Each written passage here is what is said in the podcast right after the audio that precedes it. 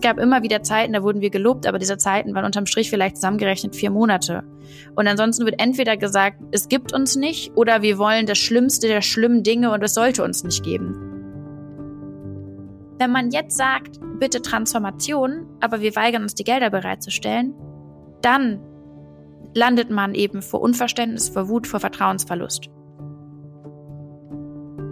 Hallo und herzlich willkommen. Mein Name ist Caroline Emke. Schön, dass ich Sie wieder begrüßen darf zu einer neuen Folge von In aller Ruhe, meinem Podcast für die Süddeutsche Zeitung.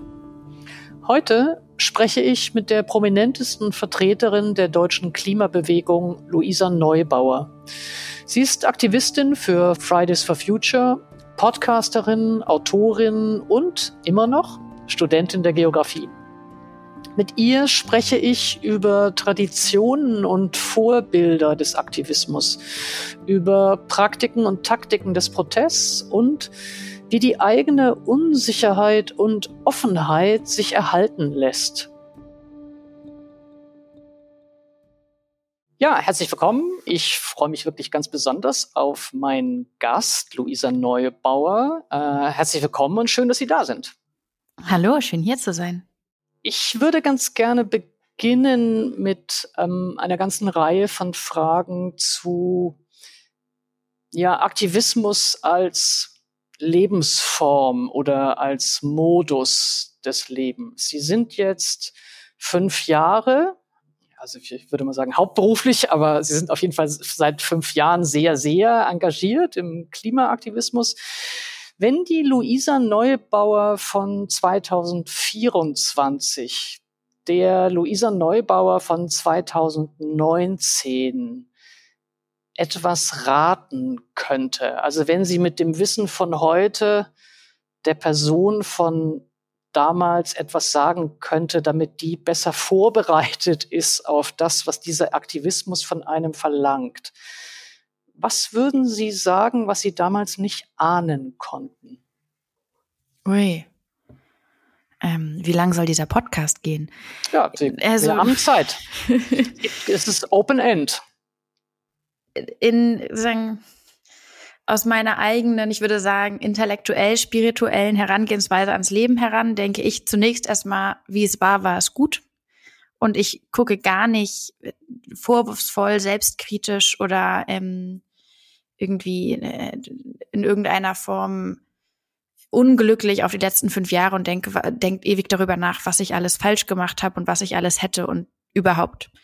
Wohl wissend, dass wir nur das machen konnten und ich nur das machen konnte, was ich gemacht habe und es eine, eine Unendlichkeit an Dingen gegeben hat, die ich hätte anders, besser, verschieden, was auch immer hätte machen sollen.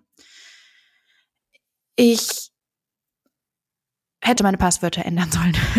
das ist, glaube ich, etwas, äh, was, was vielen Menschen passiert und was ich überhaupt nicht auf dem Schirm hatte. Das war sozusagen in der ganz konkreten Übersetzung die Frage, ganze Frage von digitaler Sicherheit. Ich würde sagen, im weiteren Sinne die Heftigkeit und die Präsenz von, ich würde sagen, digitaler Gewalt war etwas, was ich nicht antizipiert habe wie bedrohlich das Internet ist für Aktivisten, für junge Frauen, für Menschen, die kritisieren, die ähm, auch Haltung zeigen. Das sage ich immer unter dem sozusagen unter dem Spiegel, dass ich ja noch als weiße privilegierte Frau hier spreche, aber ähm, auch diesem ganzen diesem ganzen Hass, dieser ähm, dieser Situation im Internet ausgesetzt bin und wie sich das eben übersetzt. Ich glaube, das war etwas, bei dem ich froh bin, dass ich es nicht wusste und gleichzeitig natürlich immer denke, man müsste besser vorbereitet sein. Können Sie das ähm, vielleicht nochmal beschreiben für diejenigen, die das nicht selber erleben? Man mag überrascht sein, dass es solche noch gibt, aber ich glaube schon, dass das nicht jeder sich wirklich genau vorstellen kann, was das für konkrete Formen annehmen kann, was Sie jetzt digitale Gewalt nennen. Genau. Ja, ich wurde, ähm, oder ich habe mich natürlich viel gefragt die letzten Jahre, wie viel ist man bereit zu geben? Ne? Was ist eigentlich der persönliche Preis, den man zum Beispiel für so eine Art von Aktivismus zahlt, den ich nicht betreibe, auch voller Überzeugung und sozusagen ohne Bedauern. Und ich würde sagen, der ganz konkrete und oder die, die höchsten Kosten, die, den, den höchsten Preis zahle ich dort, wo ich ganz persönlich feststelle, wie unsicher diese Gesellschaft, aber eben auch ganz konkret das Internet ähm, geworden ist. Das heißt, in der Übersetzung kein Posting, kein Kommentar, keine Referenz ohne hunderte, teilweise tausende Hasskommentare. Eine stetige Präsenz im Darknet. Ich bin ein, in Foren gibt es ganze, sozusagen, ganze Kapitel nur über mich, wo alles von Fotos über auch ein bisschen fußfetischistische Sachen, aber eben auch ganz konkretes Doxing, Adressen, ähm, Ne, und das Interessante ist, man spricht immer von, von so Hass im Internet. Und was ist denn Hass im Internet? Dahinter stehen ja Menschen dann oft, also nicht immer, aber oft stehen da Menschen. Und die Übersetzung ist dann natürlich im nächsten Schritt 100 Hate-Kommentare. Der 101. sagt, jetzt gehe ich mal los und guck, wo die wohnt. Und auf einmal ist es eine ganz reale, eine ganz körperliche Bedrohung mit der Konsequenz, dass ich jetzt, fünf Jahre nachdem wir Fridays for Future in Deutschland gegründet haben, zu keinem Protest, zu keinem Vortrag, zu keinem zu keiner Lesung, zu keinem Podium gehen kann ohne Personenschutz. Und warum ich sozusagen das Internet benenne ich in dem Augenblick, weil wir dort eben sehen und ich arbeite mit Menschen zusammen, die eben unter anderem sich um meine Sicherheit kümmern, weil dort natürlich genau verfolgt werden kann, wie das Aufstacheln, das Aufhetzen, das Ummünzen von irgendwie einer eine Beleidigung hin zu einer, einer körperlichen Bedrohung stattfindet. Und das ist ein Problem für mich natürlich. Das ist, das, das weitet sich aus auf Menschen, mit denen ich zu tun habe, mit denen ich arbeite, natürlich auch irgendwie auf so Familienfragen und diese ganzen unerträglichen Dinge, mit denen man sich nicht beschäftigen möchte. Im weiteren Sinne aber ähm, sehen natürlich auch andere Menschen, was passiert. Und man fragt sich dann, kann ich jetzt in dieses TV-Interview gehen oder habe ich gerade keine Kraft für fünf Tage Shitstorm danach, Bedrohung, Anzeigen, äh, Morddrohung, ähm, diese, die, die gehackten Accounts und all das. Und dann muss man sich fragen oder dann frage ich mich, was heißt das eigentlich für eine Gesellschaft? Ich würde ganz gern ähm, zwei Nachfragen stellen, wenn ich darf. Ähm, das eine ist, dass ich also von mir selber weiß, dass mir diese Eskalationen, diese Anfechtungen, diese Anfeindungen wirklich Angst, also mir wirklich Angst machen. Ähm und ich glaube, dass andere entweder besser ausgestattet sind oder bessere Techniken haben. Für mich ist es praktisch nicht möglich, das anzuschauen. Also ich kann das nicht anschauen. Ähm ich kann es übrigens auch kaum bei anderen anschauen. Also es ist nicht nur die Frage, ob es einen selber betrifft, sondern was das für eine ja, was das für eine emotionale Textur hat, was das für eine Energie hat, was das für eine, ja, für eine Gewalttätigkeit auch ist. Darf ich fragen, schauen Sie das selber überhaupt an oder wenn Sie das mal angeschaut haben, äh, was macht das mit Ihnen? Mhm. Das ist ein bisschen, das ist ein bisschen ein Dilemma für mich, würde ich sagen. Denn das Gemeine an dem Hass und an der Gewalt ist ja, dass es ähm, völlig unverfroren überlagert, was an Empathie, an Liebe, an Großzügigkeiten und Großartigkeiten in der Gesellschaft und unter den Menschen eigentlich da ist. Das ist ja auch, was diese, äh, dieses ähm, was das anrichtet. Und ich bin Aktivistin, weil ich überzeugt bin, dass Menschen, die zusammenkommen und für, für, für eine Verbesserung der Verhältnisse einstehen, Unglaubliches bewirken können. Und ich bin auch Aktivistin, weil ich überzeugt bin, dass Menschen in der Lage sind, über sich hinaus zu denken und über sich hinaus zu handeln und das große Ganze zu sehen und für das Schicksal von jemandem aufzustehen, den sie niemals treffen werden, weil die Person vielleicht in 100 Jahren erst geboren wird, aber heute auf unsere Lebensgrundlagen angewiesen ist. Oder eine Person, die, die an einem ganz anderen Ort unter, unter Krieg und Konflikt leidet. Ähm, dass Menschen dieses Vermögen haben, dieses, dieses Weltgewissen, wie Mascha Kaliko das nennt. Daran, daran glaube ich, davon bin ich überzeugt und ich meine es auch in meinem Aktivismus immer wieder zu sehen. Ich, das treibt mich an. Das ist nicht das Menschenbild, was ähm, die, die Hassenden, die Hetzenden, die Degradierenden im Internet ähm, verbreiten. Das heißt, jede Auseinandersetzung, die dann ja schnell sich auf ein ganz, sagen, ganz umfassend ähm, ablegt, die, die jedes, jede Art des Denkens verstellt und verschränkt. Das ist ja der, der, der maximale Gegenentwurf zu dem Menschenbild, was mich eigentlich antreibt. Das heißt, was ich probiere zu machen, ist mich sehr spezifisch mit diesen, mit diesen Hass- ähm, und Bedrohungssituationen zu beschäftigen. Sehr konkret, damit ich nicht mich selbst in so eine, so eine Pauschalisierung und in so ein, so ein Ungewisses reindenken lasse. Ich möchte genau wissen, wo das Problem ist, wo exakt kommt der Hass her, wo exakt kommt diese, dieses, dieses Ausarten, dieses Degradierende her, damit ich nicht, nicht irgendwann anfange, das überall zu sehen und überall zu erwarten und zu antizipieren. Und dann eben auch nur in den Maßen, wie ich, ähm, wie ich das überhaupt aushalten kann. Also es ist natürlich auch nur so und so viel, was man irgendwie über sich lesen möchte und ähm, von sich ähm, wissen möchte. Und es gibt aber natürlich ein Problem dort, wo ich öffentlich, ähm, wo ich öffentlich bin. Also ich meine, als Aktivistin, ich arbeite in der Öffentlichkeit.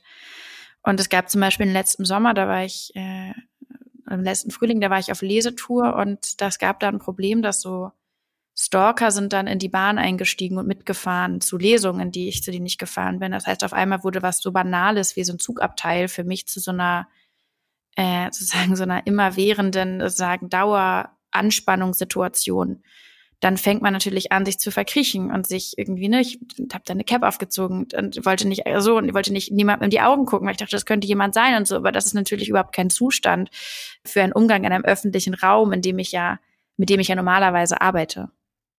Ich würde ganz gerne wissen, Sie haben gerade eben beschrieben, was ähm, ja der Hass mit einem macht, was diese diese Anfechtungen im Netz oder dann auch äh, im Analogen mit einem machen. Mich würde interessieren, auch wenn die Frage vielleicht komisch klingt, ob die gegenteilige Reaktion also diejenigen, die ihnen Verehrung entgegenbringen, die äh, begeistert sind, die dankbar sind, die ja sich immer wieder auf sie beziehen als Vorbildfigur in der Gegenwart, ob sie das anders, aber eben auch belastet vielleicht. Mhm. Gute Frage. Also dort, wo das tatsächlich oder eine Parallele, die man ziehen könnte zwischen denjenigen, die mich so degradieren und denjenigen, die sagen, sonst was von mir erwarten, ist natürlich eine, sagen, ist natürlich eine unglaubliche Projektion auf das, was ich bin, das, auf das, was ich leisten kann. Also diejenigen, die im Internet ähm, über mich oder auch andere Aktivisten herziehen, die ne, und jedes einzelne Wort ähm, von mir aus jedem Video herausnehmen und drehen und wenden, die, die, die behandeln mich ununterbrochen, als würde ich irgendwie so eine sozusagen würde ich die Weltherrschaft in meinem Donnerstagnachmittag verwalten. Und, und jeder Satz von mir ist sozusagen eigentlich gleich ein neues Gesetz und das muss man jetzt mit allem bekämpfen. Äh, es gibt da ja keine Akzeptanz für irgendwie Nachdenken, für Nuancen, für das Herumtasten, für das, das Suchen auch und das Ungewisse und auch das Zweifeln oder so. Und gleichzeitig passiert das natürlich auch dort, wo sozusagen von mir im besten Sinne erwartet wird, dass ich dass ich morgen eigentlich die Klimakrise für uns gelöst habe, aber nebenbei auch noch Konflikte gefunden habe für äh, was auch immer den deutschen Selbstbetrug der letzten Jahrzehnte und die die Genderfrage irgendwie umschließend kläre. Ähm, das hätten Sie jetzt wenigstens das hätte, können. Ich, meine, das, ich hatte doch Dienstag Zeit. Ja, also das finde ich auch ein bisschen irgendwie bescheiden im Anspruch. Ja, ja es ist auch eine, eine wandelnde Enttäuschung. Das, ähm, aber belastet Sie das auch. Das ist, ähm, nein, das ist, das kann ich anders einordnen und das kann ich anders, das kann ich ja ganz ehrlich, äh, dem kann ich ganz ehrlich begegnen, wie es ist, nämlich, dass ich ein Teil von einem Gemeinschaftswerk bin, von einem Gemeinschaftsprojekt. Das betone ich an jedem, an jedem Ort, an jeder Stelle, in jeder Rede, überall, wo ich bin, spreche ich ja davon, dass etwas, dass etwas Gemeinsames, ähm, ein sozusagen, dass ich an, ja, in einer Community arbeite, in einem riesengroßen Kollektiv von klimabewegten Menschen letztendlich auf der ganzen Welt. Und ich von anderen lerne und andere natürlich auch äh, irgendwo sicherlich von mir lernen, aber dass das eben zusammenkommt und dass ich das für die Großartigkeit von einer klimabewegten Demokratie halte. Dass es eben nicht die eine Ansage gibt und dann machen alle, sondern dass es eben auch ein, ein Vertrauen ist, was entwickelt wird aufeinander. Ja, aber das können Sie doch, also das können Sie natürlich betonen und das tun Sie auch. Ähm, und ich glaube, Sie können auch bestreiten, dass die Klimabewegung allein von diesen einzelnen Gesichtern, diesen einzelnen prominenten Figuren abhängt. Aber trotzdem kommen Sie ja daran nicht vorbei, dass ähm, in Deutschland sehr, sehr stark äh, Fridays for Future äh, mit ihnen verbunden ist, so wie international es eben mit Greta verbunden ist, die, die, ja, ich würde sagen, die negativen Folgen davon haben wir zuletzt auch gesehen. Naja, ich muss, ich würde da einen ganz großen Unterschied einziehen. Nicht, dass man jetzt, dass man jetzt beim Zuhören denkt, ich möchte hier so eine Gleichstellung ähm, probieren. Es gibt, es gibt sozusagen, es gibt Muster, die sich in gewisser Weise so spiegelnd ähneln. Aber natürlich ist es was grundlegend anderes, wenn ich weiß, meine Arbeit kommt damit einher, dass ich Menschen, die, die, die mich zu schätzen wissen, enttäusche. Und diese Enttäuschung, damit muss ich umgehen. Und das ist so, und das kann ich, da kann ich ein bisschen Erwartungsmanagement betreiben, wie ich das eben skizziert habe, aber das geht nur in gewisser Weise. Und ähm, wenn, wenn Menschen sozusagen Hoffnung kommt immer, ne, Hoffnung kommt selten allein an der, an der Hoffnung und Menschen stecken dann vielleicht Hoffnung in mich, kommt eben ähm, auch die, äh, der Verdruss dann irgendwo ähm, damit das hier aber ein ganz andere, eine ganz andere emotionale Ausgangslage und auch die Menschen, die sagen, Mensch, das ist jetzt aber enttäuschend, da hat sie jetzt aber nicht. Da steckt ja immer noch, auch selbst in der Enttäuschung steckt ja etwas, was Empathisches, was, was Liebendes drin. Ähm, ich bin ja nur enttäuscht von dem, in den ich sozusagen, den ich irgendwie im, im besten Sinne auch ähm, schätze. Ähm, sie haben vorhin bei dem Sprechen über, über, über Hass im Netz und über digitale Gewalt gesagt, dass man sich, und dann haben sie gesagt, dass aber auch sie sich schon fragen, was der Preis ist, mhm. den sie bereit sind zu zahlen. Ähm, und da würde ich einmal nachfragen wollen, zum einen vielleicht, wie oft fragen Sie sich das wirklich? Mhm. Also, dass Sie wirklich fragen, ist dieser Preis eigentlich zu hoch? Und unabhängig von der Frage, wie oft Sie sich das fragen, würde mich interessieren, ob Sie sich mal überlegt haben, das jemals auch sichtbar zu machen. Also wenn ich Sie erlebe oder wenn ich Sie sehe, bei Demonstrationen oder bei Lesungen oder Veranstaltungen oder Diskussionen oder im Fernsehen, wirken Sie absolut gewiss, dass sie dort an der richtigen Stelle in diesem Moment sind mit dieser Aufgabe. Es ist für mich, also mindestens in den Situationen, die ich im öffentlichen Raum jetzt so erinnere oder aufrufen kann, kann ich mich nicht an eine Luisa Neubauer erinnern, die in irgendeinem Gespräch sozusagen eine Grenze markiert also sagt, das geht mir zu weit oder, oder diese, dieses, dieses wirklich auch, also diese Anfechtungen und den Preis, den das hat, auch hörbar macht. Ist das eine bewusste Entscheidung dagegen oder ist Ihnen das vielleicht gar nicht so bewusst? Ja, es gab eine Zeit, das war weiß ich nicht, vor drei Jahren oder sowas, da wurde sehr viel, da gab es so, ähm, so relativ prominente Fälle, wo vor allem Politikerinnen dann irgendwie Facebook ähm, verklagt hatten, um Daten von irgendwelchen Hate-Kommentatoren herauszubekommen und so. Und da fing es an, dass sehr viel über Hass im Netz gesprochen wurde. Und da wurde ich natürlich auch viel zu befragt. Ich glaube, jeder, der meinen Social Media Account irgendwo mal so ein bisschen, ein bisschen näher betrachtet hat, stellt fest, da kann ich irgendwas zu sagen im Zweifel. Und ich habe da, ich war da immer oder ich war da sehr zögernd, weil ich das Gefühl hatte, das fing schon wieder an, so ein Schauspiel zu werden. Oh, guckt euch mal die Frauen an. Wie schlimm geht es dir denn? Und das wurde behandelt, als wären wir so Ausstellungsobjekte in so einer hassenden Gesellschaft. Und dann fragt man nach, ach, hast du auch mal geweint? Toll. Und ich fand das, ich fand es ähm, kontraproduktiv. Ich fand es auch herablassend, wie dann, wie wir so ausgestellt wurden, als irgendwie die, die ein Problem haben, statt als es als das zu benennen, was es ist, nämlich ein Missstand, eine zunehmend digitale Gesellschaft, die es nicht schafft, diese digitalen Räume zu schützen, eine Demokratie, die sich zunehmend digital digital auslebt, die es nicht hinbekommt, dafür zu sorgen, dass sich dass sich Menschen und gerade Menschen, die tendenziell diskriminiert werden, dort irgendwie ähm, ne, zu helfen wissen. Das ist, ähm, das sind juristische, das sind politische Fragen, das sind aber eben auch große Fragen einer Demokratie im 21. Jahrhundert. Und ich wollte da nicht mitmachen. Ich wollte dann, ich habe dann einmal oder zweimal so große juristische Fälle gewonnen gegen so rechte Autoren und habe da auch irgendwelche Schadensersatzsummen für NGOs mit erklagen können. Das war alles schön, habe ich drüber gesprochen. Aber ich dachte echt, Leute, redet gerne über die strukturellen Probleme, aber hängt euch nicht auf an diesem ne, an, an, an dieser ähm, an dieser Privatisierung von so einem gesellschaftlichen ähm, Thema. Und das ging zu der Zeit auch, weil ich, also bis heute lese ich jetzt nicht Kommentare unter meinen Postings ernsthaft durch und ich konnte es auch sehr für mich als Thema irgendwie so ein bisschen theoretisch verpacken und dann irgendwie auch in eine Schublade stecken. Das ist in den letzten Jahren aber schwerer geworden. Ich glaube, es ist für viele, die sich ein bisschen im Internet ab und zu aufhalten, sozusagen offensichtlich, dass sich die Verfasstheit, ich würde sagen, des Internets verändert hat, von einschlägigen Plattformen wie ehemalig Twitter und so, dass das gewaltvoller wird und ähm, tendenziöser und polarisierter. Und ich in den letzten Jahren schon merke, dass ich vor einer öffentlichen Auftritt, vor einer öffentlichen Rede, vor allem aber natürlich auch vor Talkshow-Momenten mir sehr gut überlege, was, wie schütze ich mich danach davor? Nicht gar nicht nur im Sinne von irgendwie, dass Leute digital rumhassen, sondern auch rein, rein emotional.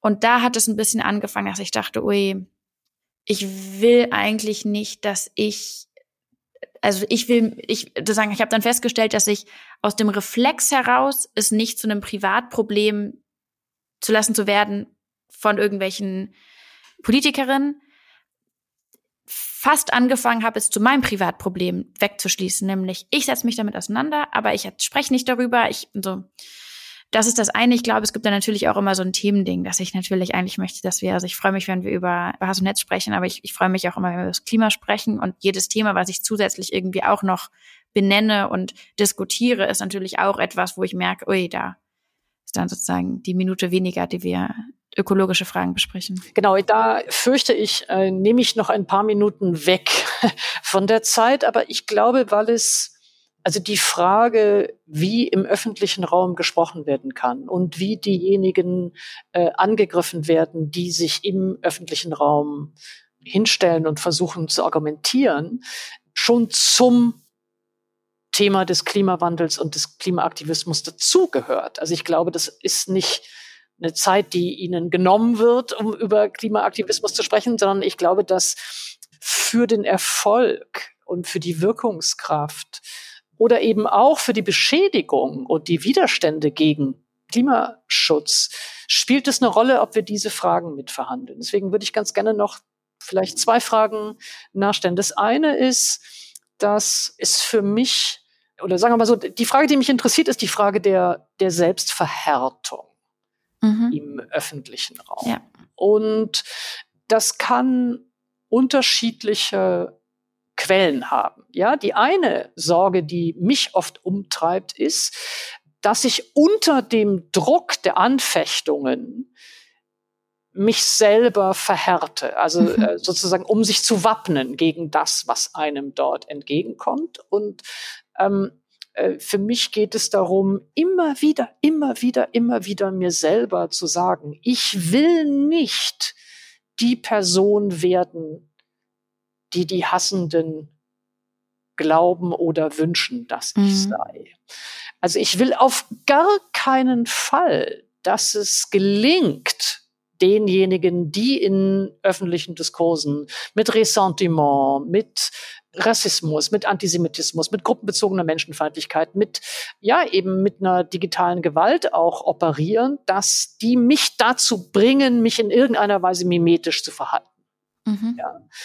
Deswegen frage ich da so nach. Also das ist, glaube ich, die eine Sorge, die mich umtreibt. Mhm. Und die andere oder vielleicht die andere Quell für eine Verhärtung scheint mir was zu tun zu haben mit der Natur von Aktivismus. Also sozusagen in dem Maße, in dem ich glaube, dass ich eine Aufgabe habe, eine Herausforderung habe, eine existenzielle Aufgabe wie den Klimawandel, geht das natürlich mit einer bestimmten Dringlichkeit einher. Mhm. Ja, also ihr Modus, in der Öffentlichkeit und der Modus des Aktivismus in der Öffentlichkeit ist einer, der verlangt Appelle, ja, der verlangt eine Positionierung, der verlangt ja, dass sie Forderungen stellen, ob jetzt individuell sie als Person oder als ganze Gruppe. Und das heißt, das birgt auch das Risiko, dass Unsicherheiten, ja, noch eigene Skepsis vielleicht unterdrückt wird und so eine bestimmte Form von, von Gewissheit, von Eindeutigkeit und damit meine ich eben auch von Härte, so als Pose immer dazugehört. Also erstmal ist das, stimmt das überhaupt oder würden Sie das bestreiten? Ähm, und wenn, wenn es stimmt, wie gehen Sie damit um? Mhm. Ähm, ich würde da vielleicht anfangen. Das finde ich ist aktivistisches Handwerk. Dort zwischen sozusagen in der Form offen und gewandt und zweifelnd und ähm, immer auch selbstkritisch und reflektierend zu bleiben ohne dass man sich inhaltlich dreimal am Tag neu finden muss, weil so funktioniert Aktivismus nicht. Da müssen wir klar sein. Und das ist, finde ich, ähm, das gehört dazu, dass wir zum Beispiel in, in, in der politischen Debatte, in, in Konfrontation mit der Politik, das, da müssen wir glasklar sein. Da wird jedes, ne, jedes Rumzögern wird einem da ausgelegt, als die weiß nicht, wovon sie spricht. Ähm, da kann man, kann man endlose Beispiele von mir bei Markus Land sehen. Das sieht dann so aus. Und gleichzeitig ist es etwas, was ich seit fünf Jahren ganz viel mache und was mir auch, wo ich es sagen würde, auch wirklich tatsächlich Spaß bei habe, ist mhm. immer wieder ähm, zu hinterfragen, in welchen Formen, in welchen, in, in, in, in welcher Tonlage sprechen wir, diskutieren wir, fragen wir. Und das mache ich dann nicht bei Markus Lanz, das mache ich dann, wenn ich Bücher schreibe. Wenn wir, ähm, wenn ich in, auch gerade natürlich in Räumen bin, bei denen ich das Gefühl habe, es gibt, es gibt, ne, da, da, da, da gibt es einen Ort, wo ähm, wo das möglich ist. Ich mache das viel auch in der Zusammenarbeit mit, mit Künstlerinnen und Künstlern, mit Theatern, wo, wo genau das irgendwie dringend gefragt ist. Das gehört für mich zusammen. Diese Auseinandersetzung gibt es natürlich auch in der Art und Weise, wie wir protestieren. Ne? Was, wie entwickelt sich der Protest in Deutschland weiter? Ist ja auch eine große Frage. Und da fühle ich mich wahnsinnig privilegiert, Teil einer Bewegung zu sein, die nicht nur drüber nachdenken, sondern die auch dann machen kann. Ähm, wir haben in der Pandemie zum Beispiel angefangen, große so Kunstwerke auf den Boden zu malen und mit Künstlerinnen und Künstlern gemeinsam zu überlegen, wie übersetzen wir das, was wir, was uns an Bedrohlichkeit antreibt, in, in, in die Schönheit von Hoffnung, von, von Aktivismus, von, von Zukunftsmusik im besten Sinne. Das ist das eine. Und die Verhärtung, das ist etwas, was, was glaube ich gar nicht nur mit so einer Bedrohung oder so einer ewigen sozusagen Defensive zu tun hat, sondern die Verhärtung, finde ich, kommt auch in gewisser Weise mit Professionalisierung. Also ich merke natürlich, ne, wenn ich Wochen, wenn ich Tage habe, Klimakonferenzen sind immer so ein Ort, aber auch sozusagen, ne, sozusagen so zu intensiven Zeiten im Jahr, da habe ich, weiß ich nicht, bis zu 20 Termine am Tag und ähm, unendliche, ne, ich krieg tausende Nachrichten natürlich dazu jeden Tag und das alles lässt natürlich ganz wenig Raum. Das ist dann durchgetaktet. Dann ist da, das ist dann vorgesetzt. Da ist auch eigentlich sozusagen, da weiß ich auch, wie viele Sätze passen in meinen Tag rein. Mhm. Da kann ich nicht nochmal dreimal so. Und das heißt, ich glaube, es gibt so eine Art emotionale Verhärtung durch, durch Anfeindung. Es gibt aber auch sozusagen die, die, die, meine persönliche Feind, meine Feindschaft mit meinem Terminkalender, die dort das Weiche auch gefährden. Und dem glaube oder sagen auch da tatsächlich hilft mir persönlich oder was mich ja fast ich würde sagen ein bisschen davor bewahrt immer wieder ist so eine Art intellektuelle ja ich würde fast auch sagen spirituelle Arbeit die für mich mit mit meinem Aktivismus zusammenhängt. Weil ich für Bücher aber auch für Dinge die über die ich ne, nachdenke mit den Formen mit dem ich mich mit Inhalt mit denen ich mich beschäftige ja immer wieder in so unglaublichen Demutsmomenten bin, wenn ich, wenn ich, wenn ich lese, wenn ich lerne, wenn ich zuhöre, wenn ich in Gesprächen bin, wenn ich feststelle, äh, es gibt, ich bin im Raum voller Leuten, die alle interessantere Sachen zu sagen haben, von denen ich einfach nur lernen möchte. Ich beschäftige mich auch viel mit der Frage von, ne, von so ganz sozusagen von, von einem inneren Frieden, von der Art und Weise, wie wir das, wofür wir außen in der Welt kämpfen, auch in uns drin irgendwie verarbeiten. Ich habe viel über, keine Ahnung, auch persönliche Verlusterfahrungen gesprochen, weil mich mein eigener, ne, der, mein, mein Vater, der sehr früh gestorben ist oder ja, sozusagen als aktivistisch immer auch begleitet. Das sind Momente, wo, wo ich nicht an das, an, an die Steine am Flussbett denke, sondern an das drumherum, was fließt, was weich ist, was, ja, was im wahrsten Sinne des Wortes im Fluss ist.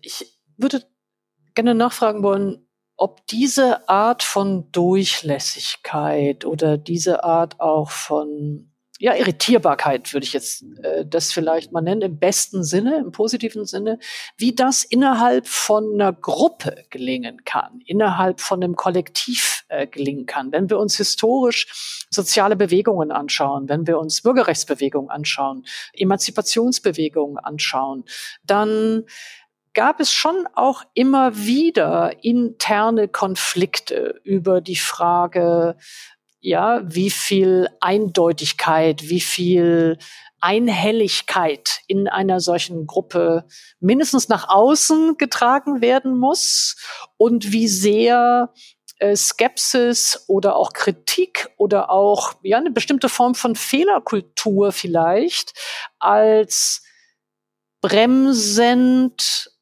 als illoyal ähm, wahrgenommen wird. Wir sehen das sehr, sehr häufig in der Geschichte zumindest auch bei den Auseinandersetzungen zwischen verschiedenen sozialen Gruppen, dass ja oft man sich zurückhält in der Öffentlichkeit mit Kritik, weil man doch letztlich für dieselbe Aufgabe einstehen möchte. Können Sie das ein bisschen beschreiben, wie man vielleicht dieses Risiko der ja, der Dogmatisierung sozusagen in so einer Gruppe angehen kann? Mhm. Das ist eine sehr, sehr gute Frage und natürlich eine, eine omnipräsente Frage ähm, in meiner Arbeit. Wir, Fridays for Future ist eine weltweite Bewegung, wir sind eine europaweite Bewegung, wir sind eine Bewegung, die in Deutschland ne, mit, mit hunderten Ortsgruppen präsent ist. Wir haben auch dieses Netzwerk sozusagen von Erwachsenengruppen, das ist For Future Netzwerk heißt, dass da sind dann Scientists for Future, die kennen vielleicht viele, aber auch Parent for Future und Psychologist for Future, aber auch Schornsteinfeger for Future und all diese Gruppen, das gehört ja auch alles dazu. Das heißt, da ist einfach sehr viel Bewegung, ähm, sehr viel, sehr viel Mensch. Und ich das eine ist, was wir natürlich sehen, was macht, das macht Aktivismus aus, das macht Bewegung aus, das macht im weitesten Sinne vielleicht auch Ehrenamt aus, wenn unsere Visionen nicht stark und überzeugend genug sind, sind Menschen einfach nicht da. Das heißt, ich glaube, damit eine Bewegung wie unsere überhaupt funktionieren kann, braucht es eine Grundüberzeugung, die sich immer wieder verteidigen muss und die von sich aus gut genug sein muss sonst, ne, die, die Alternativen sind sonst zu verlockend. Also ich meine, wir sagen ja auch, Weil sonst gar keine Bildungskraft hat, oder? Ja, sonst, sagen, sonst gehe ich ins Freibad. Also warum soll ich zum Plenum kommen, wenn ich, wenn ich, wenn, wenn ich das Gefühl habe, dort passiert doch eigentlich nichts oder die wissen ja auch gar nicht wohin. Das heißt, es gibt, um überhaupt als Bewegung, wir machen das jetzt seit fünf Jahren über einen Zeitraum, aber auch in so einer Größe existieren zu können, musst du, musst du überzeugt, sozusagen überzeugend genug sein gegenüber Menschen, die sich auch alle selbst informieren und auch erneuerbar genug sein. Ähm, niemand gibt Jahre seines Lebens, gerade wenn du jung bist, ne, wenn man, wenn man irgendwie gerade, ne, man, die Zeiträume sind ja auch, sagen, sind ja auch ein, ein Thema. Niemand gibt so viel Zeit für etwas, was halb gut ist. Sonst macht man was anderes, ähm, kümmert sich vielleicht auch um seinen Lebenslauf. Also es gibt ja auch sozusagen eine ganz konkrete, ähm, man, wir als Bewegung erwarten ja auch dann viel von den, von den Menschen. Das heißt, das vielleicht ist ein Grundmodus, ähm, das, das Irritierbare. Ich, das löst, glaube ich, die Frage nicht, aber das ist vielleicht, um das einmal zu skizzieren, ne, vielleicht, ich glaube, Menschen nehmen manchmal auch so ein bisschen so Öko-Engagement, ach ja, klar, junge Menschen engagieren sich halt, das ist nicht selbstverständlich. Ähm, den meisten jungen Menschen sagt man, arbeite hart und kümmere dich um deinen Lebenslauf und irgendwie Aktivismus, bei dem wir nicht genau wissen, ob er sich in zehn Jahren auszahlen wird. So, ist, ist nicht zwangsläufig vorgesehen. Und es ist dann auch immer ja in unserer Gesellschaft auch ein Privileg, überhaupt die Zeit haben zu können und sich einsetzen zu können. Okay, fair enough. Ich da gebe ich würde, zu. Darüber hatte ich, nee, ich will sie nur einmal, ich will nur ah, einmal ja. zustimmen, weil ich, darüber hatte ich tatsächlich nicht nachgedacht hm. bei der Frage. Also ich diesen Satz nochmal von Ihnen. Ja, ja, äh, nee, äh, touché. Ähm, nee, da, äh, das, also ich wollte sie nicht abwürgen. Ich wollte nur sozusagen zwischenschieben. Das finde ich einen sehr, sehr einleuchtenden Punkt. Das ist sozusagen eine bestimmte Form von ja auch Überzeugung oder eben ungebrochener, sagen wir mal so, äh, Passion gibt, ähm, um überhaupt Menschen an sich locken oder binden zu können. Und das, ich würde da noch einmal hinzufügen, das ja auch angesichts ähm, ne, also ich meine, wenn man jetzt sagen, Leute fühlen sich dann vielleicht auch im Sportverein extrem verbunden, aber das ja auch angesichts einer öffentlichen, sozusagen von öffentlicher Kritik, die immer wieder auch hinterfragt, was machen wir, was tun wir, wer sind wir? Das lesen ja Leute, die, die, die donnerstagsabends zum Plenum gehen, natürlich ja auch, oder die sich überlegen, werde ich jetzt 48 Stunden lang das Wochenende in der Kälte stehen, nicht schlafen, ähm, ein bisschen kalte Linsensuppe essen und mich mit irgendwie äh, der Positionierung von, von Ordnern und Ordnerinnen bei einer Demonstration beschäftigen. Also das sind ja ganz, ganz konkrete Abwägungen. Es gibt noch einen zweiten Punkt, bei dem ich denke, dass der historische Vergleich zwar komplett valide ist, aber ein bisschen, ähm, ein bisschen hinkt. Das ist das, äh, das ist das auch das Internet das ist natürlich mittlerweile in einer Bewegung, gerade wenn wir einer so großen Bewegung wie Fridays for Future, ist natürlich die interne Kritik auch etwas, was ununterbrochen öffentlich ähm, ist durch einerseits irgendwie eine Art von investigativen Journalismus. Ne? Wir haben da, wer Fridays for Future googelt, wird alle möglichen Geschichten finden über Chats und Chatprotokolle und was auch immer. Aber es gibt natürlich auch durch soziale Medien eine ganz anderen, ganz anderen Hebel. Also ich, ne, wenn wir jetzt sozusagen die großen sozialen Bewegungen der Vergangenheit nehmen, die irgendwie ja. durch etliche Hierarchiestufen durch mussten, um vielleicht mal einen Entscheider zu treffen, dem man dann sagen konnte, Entschuldigung, wir würden als Frauen hier gerne auch mitreden dürfen. Das ist natürlich heute anders, weil gerade noch Gruppen, die sich bei Fridays for Future organisieren, ähm, natürlich viel direkt einfach selbst an die Öffentlichkeit gehen können und sagen, das ist der Missstand bei Fridays for Future, das läuft falsch, da gibt's auch etliche Beispiele von. Das heißt, die das, das Korrektiv wirkt hier ähm, viel direkter und auch viel erfolgreicher, weil natürlich ähm, unter dieser Grundprämisse, wie viel, äh, wie viel Irritation kann man sich als Bewegung leisten, die, die Möglichkeit des Irritierens, die Möglichkeiten des Irritierens sind viel breiter. Ja, aber das leuchtet mir theoretisch ein, das leuchtet mir aus der ähm, Anschauung noch nicht wirklich ein, weil, also mindestens bei mir, äh, korrigieren Sie gerne sozusagen den Eindruck. Ja. Der Eindruck, den ich schon habe, ist, dass es zwar unter dem Druck von öffentlicher Kritik ja vielleicht Nachdenkprozesse gibt und vielleicht auch sich intern manches korrigiert, aber ich mindestens nicht den Eindruck habe, ähm, ja, das jetzt offensiv sozusagen mit ähm, Fehleinschätzungen oder mit, offensiv mit Fehlern umgegangen. Was heißt Fehlern? Also das klingt jetzt auch so, das klingt jetzt so äh, klugscheißerisch. Das meine ich gar nicht, sondern ich meine jetzt eher, dass es gibt ja ja auch auch Kampagnen, bei denen sie ähm, sehr viel weniger erfolgreich waren, als sie vielleicht erhofft haben ja, ähm, wo man vielleicht auch als Bewegung sich dann fragt, ja, was haben wir da möglich, was war da für eine Fehlanschätzung oder oder oder was für eine Art von Instrumentenkasten oder oder Handwerke, äh, Handwerklichkeiten haben wir da nicht ausreichend genutzt oder so, ja. Und mindestens da wäre jetzt mein Eindruck, dass ich das von außen für mich nicht ausreichend wahrnehme. Ich nehme nicht von ausreichend wahr, dass es sozusagen sowas gibt, dass Fridays for Future sich hinstellt und sagt, ähm, ja, also wir müssen irgendwie eine Strategie ändern oder die sie lachen so, ah, weil sie ja. das komplett anders wahrnehmen. Genau, weil ja, wir ja keine okay. Partei sind. Also das ist, glaube ich, ich habe ich hab die ganze Zeit an so, wir haben natürlich unsere großen Fehlerfragen, die aber auch alle, also wo die weiten oder was heißt Fehlerfragen, aber ich glaube, das lassen Sie uns mal ein Beispiel mal. Also lassen wir, genau, lassen wir mal also, ein Beispiel. Zum, also ne, zum Beispiel, wenn wir jetzt irgendwie über, über Strategien oder sowas sprechen, dann äh, wäre, keine Ahnung, wir haben dafür gekämpft, dass die europäische Taxonomie, das war ein großes Thema letztes Jahr, ähm, sollte von äh, vorletztes Jahr mittlerweile jetzt schon.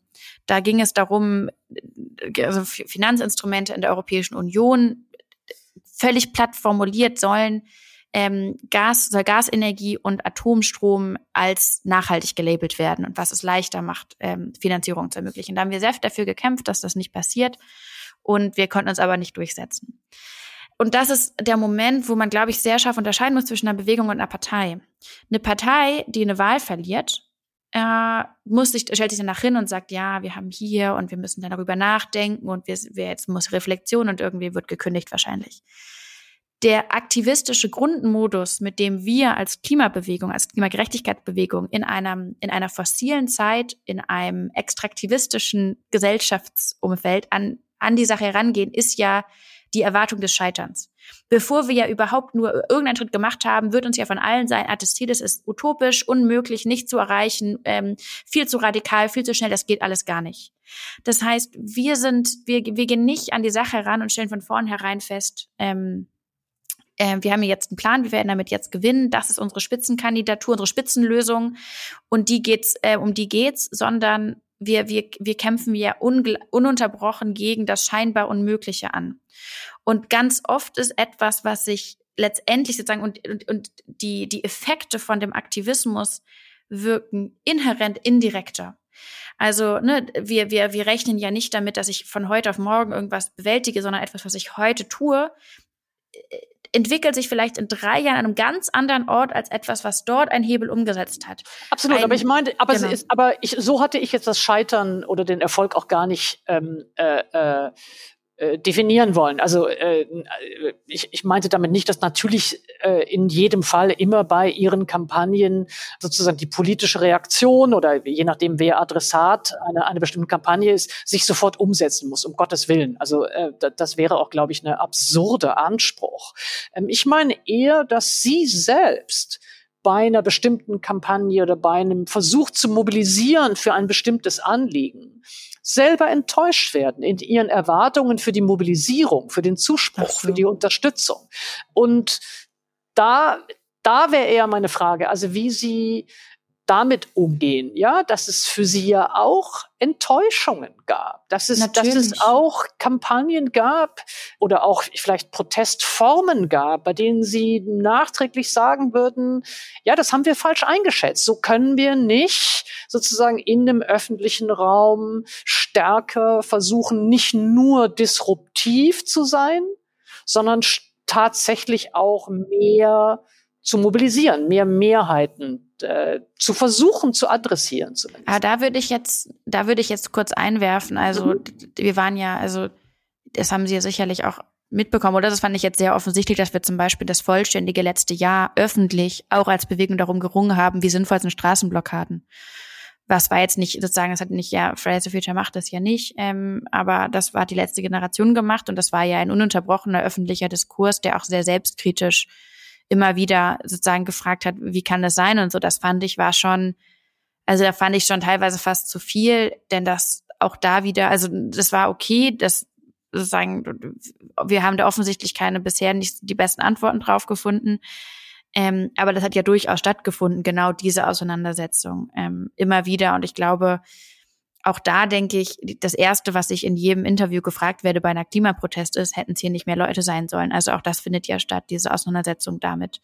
Ähm, ja, aber das ist ja was anderes. Genau. Also das eine ist ja, ob sozusagen von außen die Frage äh, kommt und sozusagen mit einem gewissen fast Schaden, also so einer klammheimlichen Freude äh, so gesagt wird, ja, das waren ja irgendwie weniger. So, da, ich meine das gar nicht in dem Sinne. Ich äh, überhaupt nicht. Ich meine das eher in dem Sinne, dass es sie auch eben eher intern umtreibt, wie mit ja, Strategien äh, oder Taktiken umzugehen ist, die weniger erfolgreich sind und ähm, was für eine Art von interner Fehlerkultur gibt es dann und wie viel man davon dann auch in eine Öffentlichkeit hineintragen kann. Ähm, und Ihr erster Punkt war ja zu sagen, naja, das hat Grenzen, dass man, man, man kann auch nur so und so viel inneres Zerwürfnis sozusagen aushalten, weil man eben auch eine bestimmte Überzeugung und weil man auch eine bestimmte positive Energie erzeugen muss, um Leute anzuziehen. Und trotzdem wäre es für mich ja auch ein Qualitätsmerkmal. Also für mich, mich würden Sie zum Beispiel eher dabei halten, wenn ich wahrnehme, ich bin in einer Bewegung, die genau diese, ja, eben eher selbstkritischen Fragen sich auch stellt. Ja, ich sagen, natürlich, ich ähm, würde da ein bisschen oder ich würde da unterscheiden, keine Ahnung, mhm. Ortsgruppen, die probiert haben, für irgendein Anliegen zu kämpfen und damit gescheitert sind vorerst teilen natürlich ihre Erfahrung und dann gibt es da einen Prozess. Ähm, als Bewegung, und das ist, glaube ich, wo ich ein bisschen sagen, wo ich, wo ich nicht so ganz zustimmen würde, als Bewegung und auch als Klimaaktivisten in Deutschland sind wir seit fünf Jahren unter so einem Dauerbeschuss. Ne, es gab immer wieder Zeiten, da wurden wir gelobt, aber diese Zeiten waren unterm Strich vielleicht zusammengerechnet vier Monate. Und ansonsten wird entweder gesagt, es gibt uns nicht oder wir wollen das Schlimmste der schlimmen Dinge und es sollte uns nicht geben. Das heißt, in diesem öffentlichen Raum wird natürlich das, das Nachdenken, das öffentliche Rumstrategisieren total eingeschränkt. Ähm, das so und da finde ich mhm. es auch irgendwo ein mhm. bisschen masochistisch zu sagen, jetzt lass uns mal losziehen und in einer Zeit, in der sozusagen Aktivisten als Terroristen bezeichnet werden, die Existenz einer Klimabewegung als irgendwie demokratiefeindlich irgendwie degradiert wird. Lass uns jetzt nochmal überlegen, ob sozusagen Protest A, B oder C das beste Mittel ist. Das ist dann etwas, was natürlich in genau diesem gesellschaftlichen Druckverhältnis dann eher in Räumen stattfindet, die jetzt sagen wir nicht gerade die öffentlichsten sind. Das, glaube ich, ist etwas, was sich in der Zukunft wieder verschieben kann, im besten hoffentlich, wenn wir, wenn wir, wenn sich gesellschaftliche Verhältnisse hoffentlich in, an, an, sozusagen äh, öffnen und, und ähm, demokratisieren. Aber das ist gerade nicht, ähm, da glaube ich, würde ich ein bisschen, äh, glaube ich, wäre ich sozusagen ein bisschen verhalten. Ich finde auch, also sozusagen als Aktivistin sprechend, aber auch aus einer Bewegung heraus sprechend, ich glaube, wenn es eins gibt, was ich in der Bewegung bisher nicht vermisse, ist sozusagen die, die Selbstkritik. ähm, also das ist sozusagen, ne, ich, äh, ich, ich glaube, es braucht, es braucht ein gesundes Maß an Überheblichkeit und Naivität, um sich irgendwie gegen sozusagen gegen, gegen Ungerechtigkeiten äh, sozusagen mein durchsetzen zu können. Aber die ähm, dass das selbstkritische Hinterfragen, das ist Teil, definitiv natürlich auch Teil von einer aktivistischen Kultur bis zur Unerträglichkeit wirklich. Mhm, mhm.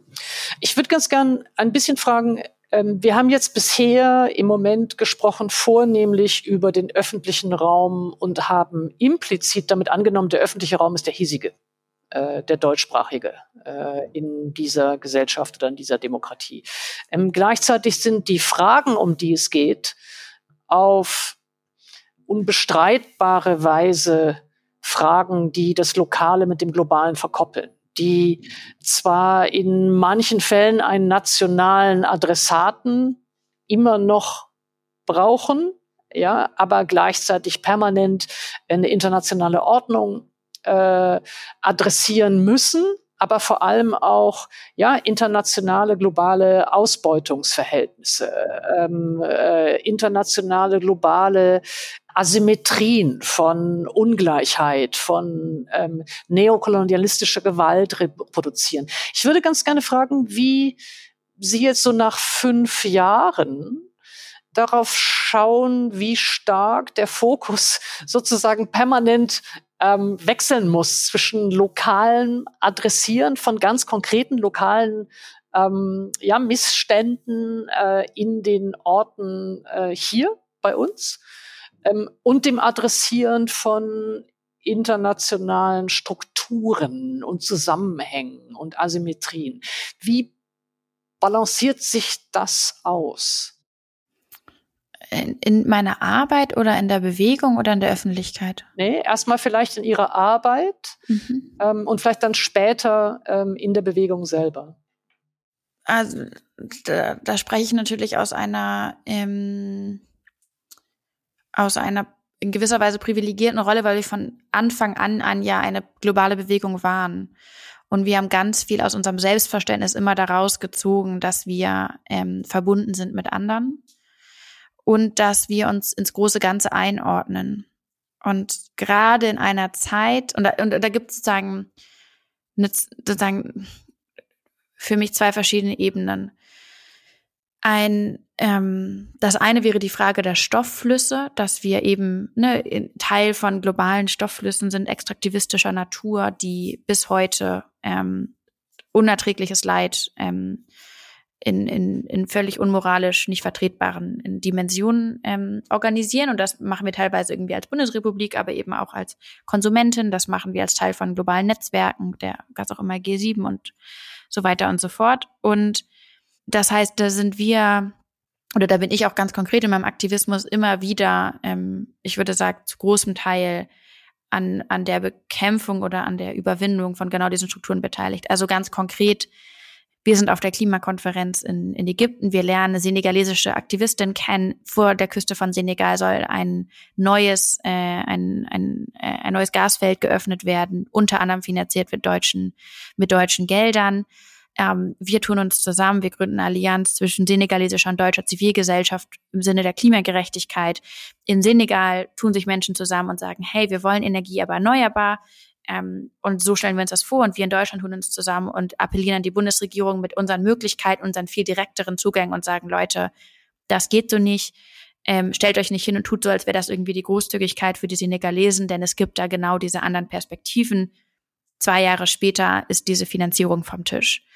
Ähm, und dort sehen wir auch, ähm, warum es so dringend beides braucht. Mhm. Ähm, ne, die, die, die Rolle des globalen Nordens, der bis heute Hauptfinanzierer, Versicherer, ähm, Vorantreiber im politischen Sinne ist von diesen destruktiven Projekten, aber eben der, der globale Süden, der viel direkter betroffen ist, der oftmals irgendwie Austragungsort von diesen, ähm, von diesen sozusagen energiekolonialen Projekten ähm, äh, sind. Das ist das eine. Und das ist ein, das machen wir seit Tag eins. Und gerade als globale Bewegung haben wir natürlich auch diese, ähm, diese Zugänge und kennen, kennen die Menschen, wissen, wo, wo man was vorantreiben kann. Wir können auch, ähm, ne, wir können Sichtbarkeiten schaffen. Wir haben in Uganda ein großes Pipeline-Projekt, die sogenannte ECOP-Pipeline, die äh, vom französischen Konzern Total vorangetrieben wird ähm, was in Deutschland, äh, wo, ne, wo ne, teilweise die Überlegung war, finanziert die Deutsche Bank das mit, dann konnten wir mit einer ugandischen Aktivistin zur Deutschen Bank gehen und, und diese Möglichkeiten, diese Konfrontationen schaffen. Wir konnten in deutschen Medien dafür eine Öffentlichkeit generieren. Um, und dort wird auch sehr konkret, da ist es dann auch gar nicht mehr irgendwie die große, weite Welt, sondern es ist ziemlich klar, das ist doch unsere Deutsche Bank. Wieso finanziert die, wenn die sagen, sie wollen Klimaziele einhalten, auf einmal so ein Projekt, von dem man weiß, da wird Vertreibung, Unterdrückung und ökologische ähm, Gewalt produziert. Das ist dann auch etwas, was wir direkt übersetzen können, was viel leichter ist als, guck mal, die Welt ist irgendwie im, im Chaos. Ähm, das ist diese eine Ebene. Es gibt aber noch eine andere Ebene und das ist sozusagen die ethische Frage, was wir als Deutschland eigentlich, ne, sozusagen, in welcher Verantwortlichkeit wir überhaupt der Welt gegenüberstehen. Und das ist einerseits eine ganz konkrete Ressourcenfrage im Negativen und im Positiven, also im Negativen im Sinne von Ausbeutung und, und Zerstörung, aber auch im Positiven im Sinne von Entwicklungszusammenarbeit, Geldern, äh, Finanzierung, Unterstützung, Augenhöhen. Verteilungs, äh, genau. Umverteilungsmaßnahmen, Richtig, Umverteilungsinstrumente, genau. Entschuldungsstrategien. Genau, das alles. Ein paar was, Beispiele zu nennen. Ja. Genau, da gibt es ja unglaubliche Möglichkeiten. Und es geht, würde ich auch wagen, in juristische Fragen rein. Es gibt mittlerweile ja große, wichtige Gerichts, ähm, äh, juristische Vorgänge ähm, vor Gerichten weltweit, äh, die diese Fragen probieren aufzulösen. Was schulden wir eigentlich? Also für Accountability. Dem, genau, äh, dem, ja. dem globalen Süden und so. So, und dann gibt es aber noch eine andere Ebene und das ist diese, diese ethische Frage, was ist eigentlich sozusagen, was, genau, was von, von einer Verantwortung, die darüber hinausgeht. Und ich habe da ähm, mit einem mit einem Gast, der auch schon in diesem Podcast war, darüber ähm, letztens gesprochen. Stefan Gosepatt, vermute genau, ich. Äh, ja. Genau, das war ähm, äh, Stefan, genau. Und in einem Gespräch ähm, kam letztens noch mal ein, ich fand eine sehr schöne, prägnante Formulierung auf, die mich auch antreibt und in gewisser Weise hat die noch mal dem, was ich letzten fünf Jahre gemacht habe, eine ganz schöne, ähm, einen ganz schönen Rahmen gegeben. Denn neben diesen Ressourcenfragen gibt es die Fragen der, der politischen Ordnung, der demokratischen Ordnung. Denn wir wissen bis heute nicht, wie funktionieren liberale Demokratien, aber in klimagerecht. Das wissen wir einfach noch nicht, weil es gibt es noch nicht. Und wenn wir uns jetzt einmal weltweit umgucken und überlegen, welche Orte könnten die Orte sein, die dieses, ähm, die diesen Präzedenzfall liefern, dann ist die Liste sehr kurz. Und da sind auch weltweit die Augen ähm, unter anderem auf Deutschland gerichtet. Ein Land, von dem man annimmt, das ist eine liberale Demokratie, die die Grundvoraussetzungen erfüllt, um dieses Beispiel antreten zu können. Um auch zukünftige Generationen den, den, den Beweis dazu bieten, es geht. Wir können nicht garantieren, dass die Welt frei von Kriegen und Konflikten bleibt, im Gegenteil. Aber wir können das politische Kapital bereitstellen, dass man dann in einer friedlichen Ordnung um, um, um mögliche Verteilungsfragen, Konflikte und so weiter und so fort, auch um Ressourcenfragen ringen kann. Ja, es ist super, dass Sie das so ansprechen, weil ich ähm, selbstkritisch sagen würde, dass Leute wie ich ähm, den Großteil meiner meiner publizistischen Arbeit und meiner äh, Versuche des ja des des publizistischen Intervenierens ja mit einem Fokus auf Menschenrechtsfragen, auf demokratietheoretischen Fragen hatte und ich viel zu spät ähm, Klimafragen, ähm, überhaupt wahrgenommen habe. Überhaupt, also sozusagen in ihrer Dringlichkeit viel zu spät wahrgenommen habe, aber auch die Verbindung von beiden. Also Fragen der, der Anfechtungen ähm, demokratischer Verhältnisse, Fragen der, ähm, ja, überhaupt, wie wir Demokratie verstehen sollen im Angesicht des Klimanotstands. Also wir haben ursprünglicherweise verstehen wir Demokratie ja als eine Ordnung, in der diejenigen, die von einer politischen oder ökologischen oder sozialen Entscheidung betroffen sind, auch in irgendeiner Weise beteiligt werden an ihrer Entstehung. Ja, also dass die AdressatInnen und die AutorInnen des Rechts in irgendeinem mehr oder minder direkten Verhältnis stehen, ob über ein repräsentatives, parlamentarisches System oder eben über ein direktes System. Und die Klimakatastrophe ähm, hebelt das komplett aus, wenn wir nicht darüber nachdenken, wie genau diese demokratischen Ordnungen denn aussehen sollen auf globaler Ebene. Und, und mein Eindruck ist, dass sich das Bewusstsein in, in beiden Diskursen, also in denen die, ich sage jetzt mal in Anführungszeichen, rein oder, oder mehr, mehr den Klimakatastrophenfokus hatten, dass die sich doch auch stärker mit eben äh, Menschenrechts, Bürgerrechts und eben Demokratiefragen beschäftigen und umgekehrt, dass diejenigen, die sich primär mit Menschenrechtsfragen, also wie ich es für mich selber auch sagen würde, ja, erst sehr, sehr viel später dazu gekommen ist. Ist das was, was Sie auch für sich selber sagen würden, dass Ihnen diese Verknüpfung, die Verbindung äh, von Demokratiefragen und äh, äh Klimapolitikfragen stärker im Moment in der Dringlichkeit aufgeht? Mm. Oder würden Sie sagen, Sie hatten das schon immer Ich wusste raus? das. Ich hatte die Weisheit mit Löffeln gesprochen. Mit Teelöffeln hatte ich die Weisheit gefressen. Nein. Ja. Natürlich habe ich, ähm, das ist ja Quatsch, natürlich ähm, sagen, entfalten sich auch von mir immer, immer ununterbrochen die neuen Dimensionen, die weiteren Dimensionen. Ähm, natürlich ist das ähm, ein, ein ununterbrochenes Zusammendenken. Zwei Punkte waren für uns und für mich hilfreich. Das war das eine war sozusagen so eine aktivistische, ähm, so ein aktivistischer Glücksfall. Wir haben ja sehr früh als Bewegung immer sehr viel mit anderen zusammengearbeitet, mit anderen Gruppen und haben immer sehr darauf geachtet, dass wenn wir sagen, wir binden, schmieden großes Bündnis auch mit so unwahrscheinlichen Akteuren, wir nennen das unwahrscheinliche Allianzen, die einfach große Macht haben, dann wollen wir nicht, dass sie sagen, wir finden die Fridays gut, sondern wir wollen oder wir fordern ein, dass sie ihren eigenen individuellen Zugang zur Ökologie finden, weil nur das ist wirklich nachhaltig. Mhm. Also, dass sich dann zum Beispiel große Fußballclubs überlegen, nicht nur, wir finden Fridays gut, wir rufen mit auf zum Klimastreik, sondern sich überlegen, welche Rolle spielt eigentlich der internationale Sport in der Klimakrise. Man, ne, nur Football on a Dead Planet, aber gleichermaßen ist auch das System an sich hat irgendwie destruktive Züge teilweise mit, mit globaler Organisierung und so. Und wie gehört das zusammen? Oder aber auch, wie bringt, wie bringt der Sport Menschen zusammen, die dann gemeinsam, was auch immer, jetzt als Beispiel. Das, und das hat natürlich dafür gesorgt, dass wir natürlich sehr schnell, ne, sehr, sehr, sehr vielfältig über diese Klimafragen nachgedacht haben. Was hat das mit Frauenrechten zu tun? Warum ist es relevant? Und ich erinnere auch ähm, noch einen Moment, da hat uns eine große Menschenrechtsorganisation in Deutschland einen Preis geben wollen vor fünf Jahren. Und wir haben das damals abgelehnt, weil wir gesagt haben, ihr seid eine Menschenrechtsorganisation. Es wäre euer Job, was gegen sozusagen die Klimakrise ist eine solche Menschenrechtskrise. Sie, sie, sie schränkt in jederlei Hinsicht die Menschenrechte ein. Die großen Errungenschaften des letzten Jahrhunderts werden alle gefährdet durch, durch Katastrophen, die alte Diskriminierungsmuster wieder ganz nach vorne bringen. Und dann reicht es nicht zu sagen, die Fridays machen das irgendwie ganz nett. Da muss mehr kommen.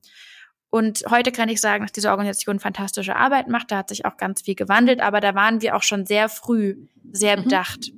Mhm. Ähm, natürlich kommt da aber viel dazu. Und ein anderer Aspekt, der uns mich auf jeden Fall seit vielen Jahren begleitet, ist, dass ja schon seit Jahren subtil sozusagen der Vorwurf im Raum steht, zu viel Klimaschutz würde die Demokratie gefährden. Das war auch etwas, was Merkel und jetzt Olaf Scholz sehr prominent ja, aufgemacht oder China haben. würde es schneller umsetzen Genau, können und, und autoritäre Regime wären im Vorteil und die Demokratie wäre zu langsam, um dieser dringlich, dringlichen Aufgabe nun wirklich entsprechen zu können. Genau, dass wir dann, wir müssen uns irgendwie entscheiden, wollen wir die Demokratie schützen oder wollen wir diesen radikalen Klimaschutz, den die Klimaschützer wollen, was ja ein Grundparadox ist, weil Klimaziele sind ja global demokratisch verabschiedet. Das ist ja kein undemokratisches Konstrukt, sondern es ist undemokratisch, die nicht einzuhalten auf der globalen Ebene. Aber das heißt, natürlich stehen ich und stehen wir seit fünf Jahren unter dem Rechtfertigungsdruck zu beweisen, den Beweis anzutreten, warum ist guter und gerechter Klimaschutz, der auch sozusagen radikal genug ist, um diese globalen Ziele einzuhalten, warum ist das auch eine demokratieschützende Maßnahme? Und mittlerweile gibt es ja tolle Literatur zu. Ich denke an das Buch von Jonas Scheible zum Beispiel, Demokratie im Feuer, der das nochmal sehr schön aufgeblättert hat.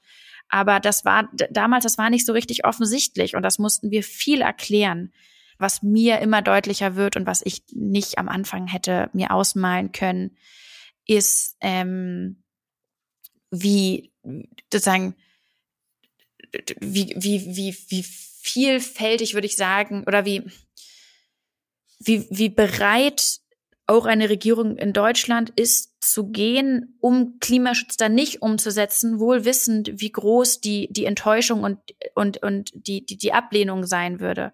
Also ich glaube, ein ganz konkretes Beispiel ist gerade ähm, die, die Nichtauszahlung des Klimageldes. Das ist eine wahnsinnig wichtige Maßnahme, um Klimaschutz in Deutschland zu rechtfertigen und das Nicht-Auszahlen von einem, von einem, von diesem Klimageld das ist sozusagen, es ist so, es ist so schädlich für den Zusammenhalt, es ist so, es ist so delegitimierend für guten Klimaschutz, den wir unbedingt brauchen. Und ich hätte nicht gedacht, dass wir selbst das irgendwie noch ähm, in, in dem Maße irgendwie äh, verteidigen und, und, äh, und angehen müssen, wo, wo ich das für so offensichtlich halten würde, dass derjenige, der demokratischen Zusammenhalt riskiert, natürlich auch immer riskiert, dass eine Gesellschaft die, die kollektive Bereitschaft entwickelt, auch sozusagen nächste Schritte zu gehen und überhaupt sich in etwas ranzuwagen, was man nicht kennt. Äh, ich würde ganz gerne zwei Punkte noch hinzufügen wollen ähm, zu diesem Zusammenhang oder dem, dem, dem, der Notwendigkeit des Zusammendenkens von Demokratie, Demokratie und Menschenrechtsfragen und mhm. ähm, Klimafragen. Das eine ist, um mich jetzt auch nicht komplett bescheuert dastehen zu lassen, dass jetzt für Leute wie mich, die sehr, sehr viel gereist sind, die sehr viel Menschenrechtsfragen im globalen Süden, ähm, äh, im Nahen Osten ähm, beschrieben und diskutiert sehen wollten, war natürlich schon immer auch sichtbar, dass sich da Gerechtigkeitsfragen dran hängen, dass die Frage, wie die Ausbeutung von, von Ressourcen eben auch eine Ausbeutung von Körpern, eine Ausbeutung von Menschen, eine Verstetigung von Hierarchien, eine, eine Verfestigung von kolonialen Perspektiven, von rassistischen Perspektiven. Also es war gerade in diesem ganzen Feld von, ähm, ja, eben von Rohstoff, Handel, von äh, auch der Frage von Verschuldung, auch der Frage von ähm, dem Umgang mit Schulden über Organisationen wie dem IWF, äh, wie der Weltbank. Also in welcher Art und Weise da auch äh, Staaten im globalen Süden ja nicht nur in diesen Schuldenspiralen ja. gehalten worden sind, sondern wie es dann auch das, was immer unter dem Label Reform äh, tituliert wurde, de facto dann eben bedeutete äh, ja Entlassungen im Gesundheitswesen, äh, eine Verschlechterung der medizinischen Versorgung. Also ähm, äh, ich, ich glaube, das klingt dann immer so ja so trocken, wenn äh, von Schuldenfragen gesprochen wird oder von, von, von, von Krediten oder Schuldenentlassungen versprochen wird, gesprochen wird. Und was das aber an wirklich körperlichen Versehrungen bedeutet hat. Und das ist, ja. wenn ich da kurz einwerfen darf, etwas, was ich glaube, an sozusagen klassisch und auch bei mir persönlich sozusagen in, in diesem Klimaargument viel zu lange, auch bei mir persönlich viel zu lange gefehlt hat. Das war das Knüpfen sozusagen, dass die Bedingung an genau. die ein Klima, eine Klimawende, eine Klimatransformation geknüpft sein muss. Und die Feststellung, dass es natürlich nicht reicht, eine Produktion auf Grün umzustellen, wenn Ausbeutung, Extraktivismus nicht durchbrochen werden, wenn Verschuldung nicht ähm, hinterfragt werden und überwunden werden, wenn nicht grundsätzlich die Frage gestellt wird von einer Demokratisierung von Energiesystemen. Und ich glaube, das ist etwas, wo wir, ne, wo wir, ich auch persönlich sehr lange sehr vorsichtig war, weil ich dachte, Leute, wir müssen schon so hart kämpfen, dass überhaupt jemand anerkennt, dass Windräder gut sind. Wenn ich jetzt noch sozusagen Randnotizen schicke und einen Anhang von 30 verschiedenen Punkten, wo darf der Rohstoff unter welchen Bedingungen die. Hier übrigens nicht. Das wiederum geht gegen indigene Rechte. Da, da würde ja niemand mehr mitmachen. Deswegen gab es sicherlich. Aber und das kann mir, eben nicht sein. Also es kann sozusagen. Genau, das ist eine Katastrophe. Und das war und das war aber genau dieser ähm, dieser Lerneffekt, dass man, dass, dass dass das ehrliche, dass der, der ehrliche Einsatz für eine klimagerechte zum Beispiel Energieversorgung beinhaltet natürlich dass das Benennen und das und das Hinterfragen, das Kritisieren und das Überwinden von extraktivistischen Ausbeutungsmechanismen, ob sie jetzt im Sinne von neuen Mineralien sind oder im Sinne von fossilen Energien. Und das Interessante ist, und das ist aber auch etwas, was man natürlich, was wir auch als Bewegung lernen mussten, der Energieaufwand, den du als Aktivistin in den Raum stellst für eine Minimalforderung und für eine Maximalforderung, der ist in der Regel gleich. Aber der Unterschied liegt dort, wo du am Ende landest, nämlich bei einem Kompromiss von einem Kompromiss bei einem Kompromiss oder bei etwas, wo du dich irgendwo wieder einfinden kannst. Das ist natürlich keine Faustformel für alles, weil du auch immer überlegen musst, in welchem Kontext arbeitest du. Aber wir haben, das haben wir tatsächlich auch von den großen Bürgerrechtsbewegungen, von den Menschenrechtsbewegungen gelernt, ähm, wir sind nicht diejenigen als Aktivistin, wir sind nicht diejenigen, die losziehen für einen Minimalkompromiss, der alles und jeden äh, und vor allem sozusagen unser, unseren, sagen unsere ethischen Grundideen äh, auf dem Weg lässt. Nur, nur sozusagen des möglichen Konsenses wegen. Ich würde ganz gerne noch einen zweiten äh, Punkt oder einen zweiten, ja, einen zweiten Aspekt aufmachen, bei dem ähm, diese ja diese Allianz oder diese, diese unbedingte Verkopplung von Menschenrechtsfragen und Klimaschutzfragen auch noch offensichtlich wird, nämlich in der Gegnerschaft. Also diejenigen, die uns, sage ich jetzt mal, wenn ich mich jetzt sozusagen in dem Menschenrechtsdiskurs verorte und, und Sie in dem, in dem Klimaschutz, wissentlich, dass das so einfach die Aufteilung nicht funktioniert, aber diejenigen, die uns angreifen, sind eben sozusagen dieselben Gruppierungen oder Regime. Also es ist ja kein Zufall, dass ähm, die Staaten und Gesellschaften, die äh, immer noch sich als fossile verstehen, sind eben autoritäre Staaten. Diejenigen, die Klimas, also die klimaskeptischen Thinktanks sind auch diejenigen, die äh, ja Menschenrechtsfragen und äh, Klima äh, gern in der Diskurssubversion destabilisieren wollen. Also Natürlich. die Gegnerschaft ist auch eine, die eigentlich diese jeweiligen Bewegungen und Diskurse viel, viel stärker zusammenbinden sollte. Das ist interessant. Das ist äh, ne, die Frage von Macht und Beherrschung. Also die dieses beherrschte Wollen von Frauen, von von Minderheiten, von von einer Natur, von Ressourcen, von ähm, von von von Menschengruppen richtig ähm, das Macht, also das maximale Macht ausüben und verwalten von ähm, ne, ander, anderen Menschen, äh, anderen Menschengruppen und deren Freiheiten und so.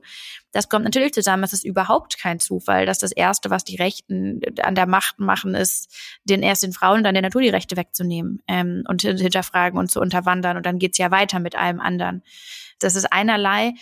Und gerade das ist, finde ich, ein sehr wichtiger Punkt, den man, äh, den man betonen sollte, angesichts einer Rhetorik, die wir auch hören, die da heißt, macht das Klima nicht so kompliziert. Bitte beim Thema bleiben. Bitte jetzt nicht noch das auch dazu holen, weil ne, die es gibt eine gewisse, das höre ich, ne, das ist auch eine, eine, eine progressive Rhetorik, ne, diese Idee, dass man, wenn man erschöpft zu, ist. Genau, und dass man überfordert und dass Menschen, die sagen, ich möchte zu einem Klimaprotest gehen, auf einmal 13 andere Boxen auch noch abticken müssen, von was sie gut findet und man damit scheinbar sozusagen sich selbst sozusagen kleiner macht. Und ich glaube, gerade weil wir sehen, wo, wie die Gegner die Dinge zusammen sehen, wie sie in einem selben Satz im Endeffekt die Rechte von allem, was uns irgendwie gerade lieb und teuer ist, in Frage stellen.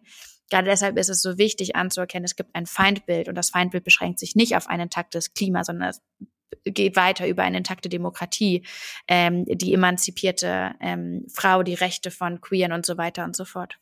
Ja, genau. Also es sind, ich glaube, das Interessante finde ich jetzt jüngste historische, was heißt jüngste historische, aber das ist sozusagen jüngste Beispiel, bei dem das total offensichtlich war.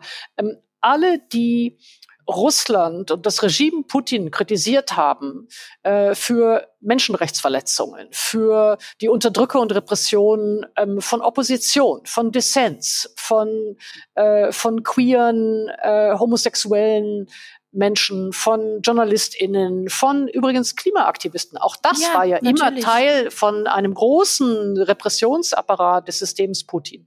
Sind immer über die Jahre ja nicht nur belächelt worden in diesem Anspruch an Russland, sondern es wurde auch immer gesagt, ja, ja, das ist irgendwie zu viel verlangt, das ist eine Zumutung, ja, die brauchen, das dauert länger da mit der Demokratie. Es ist permanent immer suggeriert worden, es gäbe hier die Realpolitik und da irgendwie eure moralischen Anforderungen, eure normativen Ansprüche, eure klimaaktivistischen Ansprüche. Und mit dem russischen Angriffskrieg in der Ukraine ist auf einmal deutlich geworden, nee, das ist Realpolitik. Ja, ähm, es ist nicht hier die Klimapolitik und das sind sozusagen utopistische, also sozusagen sind nicht nur Fantasien der Privilegierten sondern es ist sozusagen sehr, sehr konkrete Realpolitik, die ja die sozialen Fragen und die demokratischen und die ökologischen Fragen zusammendenken muss. Ja. Und es ist natürlich auch immer die, die Ökologie und die zerstörte Natur, die ähm, sozusagen ohne Worte Machtfragen stellt. Ich denke da an den Iran und die, die inhaftierten ähm, Umweltaktivisten und Naturschützer und TierforscherInnen, die dort im ewigen Gefängnis sitzen und bekämpft werden und alles, was man hat. Denn jeder ausgetrocknete Fluss stellt eine Machtfrage, stellt ein, stellt die Mächtigen in Frage. Ähm, und das soll, das darf natürlich dann nicht gesehen sein. Jedes ausge, äh, rottete Tier stellt in Frage, wer verwaltet dieses Land und unter welchen Bedingungen. Das heißt, dahinter ähm, ne, kommt natürlich auch zutage, wie groß die Angst ist vor einer, vor einer, ne, vor einer Ökologie, die durch Mensch und durch sich selbst aber auch äh, sichtbar und im, im, übertragenen Sinne frei ist. Ähm, wir sprechen jetzt gerade in der Woche, in der äh, wir auch die Proteste der Landwirte erlebt haben. Wir haben ein Spektrum, würde ich mal sagen, gesehen. Wir haben sehr, sehr ja, hasserfüllten, gewaltbereiten Mob gesehen, der eben versucht hat, ähm, auf die Fähre von Robert Habeck zu gelangen. Wir haben auch andere Formen des Protests gesehen, die nicht gewaltbereit waren, die, die in Berlin sehr, sehr massiv Druck erhöht haben auf die Regierung. Also ich würde zunächst einmal ganz gerne von Ihnen hören, wie Sie das wahrgenommen haben und auch, äh, ja, wie, wie sehr für Sie eigentlich Landwirte doch auch, äh, Sie haben vorhin gesprochen von unwahrscheinlichen Allianzen, ja, also wie, wie sehr das doch vielleicht eben wahrscheinliche oder unwahrscheinliche Alliierte sein könnten. Ja. Und vielleicht im Anschluss daran so ein bisschen unseren Blick noch richten auf dieses Jahr und was wir in diesem Jahr noch mhm. erwarten können. Aber vielleicht fangen wir mal an mit den, mit den Bauernprotesten und wie Sie sie erlebt haben. Ja, also zu den Allianzen, das ist, ähm, man würde meinen, dass es intuitiver sei, also ist die Landwirtschaft in Deutschland, die so direkt von Klimafolgen betroffen ist und ja auch tatsächlich durch in Form von Emissionen und aber auch ne, im, also im, im, im negativen einerseits von Klimafolgen bedroht ist, im negativen aber Teil auch, wenn die Landwirtschaft nicht nachhaltig ist, Teil vom Problem ist, im positiven ein unglaublicher Hebel ist. Also platt gesagt, wenn nicht sozusagen die Landwirtschaft ähm, ökologisiert wird oder das weltweit, werden wir mit unseren ne, in, in Sachen Klimastabilität und Klimasicherheit keine Möglichkeiten haben. Das ist auch, wo wir da stehen. Man würde meinen, dass eigentlich die Klimabewegung auf einem sozusagen landwirtschaftlichen Betrieb geboren sein müsste, weil dort ja irgendwie das ist. Und es ist aber, wie jetzt ja auch öffentlich ist, ähm, überhaupt nicht so linear. Denn die, ähm, die, die Machtfragen, die, die, die Lobbyfragen innerhalb einer sehr stark irgendwie fragmentierten landwirtschaftlichen Szene, die ähm, teilweise von auch sehr, ich würde sagen, konservativen Stimmen ne, seit Jahren eher Richtung Großbetriebe gelenkt werden, also ne, die großen Landwirtschaftsverbände, die jetzt sagen völlig überproportional für Großindustriehöfe sprechen, die im Zweifel nicht das ne, widerspiegeln, was eine bäuerliche klassische Landwirtschaft irgendwie tut. Das ist der eine Grund. Gleichzeitig ist es aber, ich werde jetzt am Samstag zum Beispiel bei der großen Landwirtschaftsdemo der, der ökologischen Landwirtschaft sprechen. In, in der Richtung gibt es natürlich fantastische Allianzen. Ähm, es gibt in Deutschland die ABL, das ist sozusagen die Vereinigung der nachhaltigen ökologischen ähm, Landwirtschaft, die sich ähm, da total ähm, stark positioniert. Es gibt auch zunehmend, und das finde ich ganz fantastisch in Deutschland, ähm, den Zusammenschluss von Höfen, die jetzt gar nicht zwingend Biohöfe sind, aber viel regional, ähm, ne, sozusagen auf die Regionalisierung eingehen, was natürlich auch ganz wichtig ist im Sinne der Nachhaltigkeit, im Sinne von, ähm, von Klimaschutz, bildet sich dort etwas heraus, was ein bisschen Überwindung vielleicht ist von alten Widersprüchen, irgendwie so öko gegen konventionell, wird tendenziell etwas, was sich regional sozusagen, sozusagen, wo es eine Regionalisierung gibt und was dann wiederum ne, die, die Industrie, ähm, Globalisierungsfragen ähm, aufwirft. Und das vielleicht ähm, zu, zu, der, zu der Situation. Also es gibt da schon eine, ähm, eine Allianzbildung, die aber natürlich massiv ausgebaut werden muss.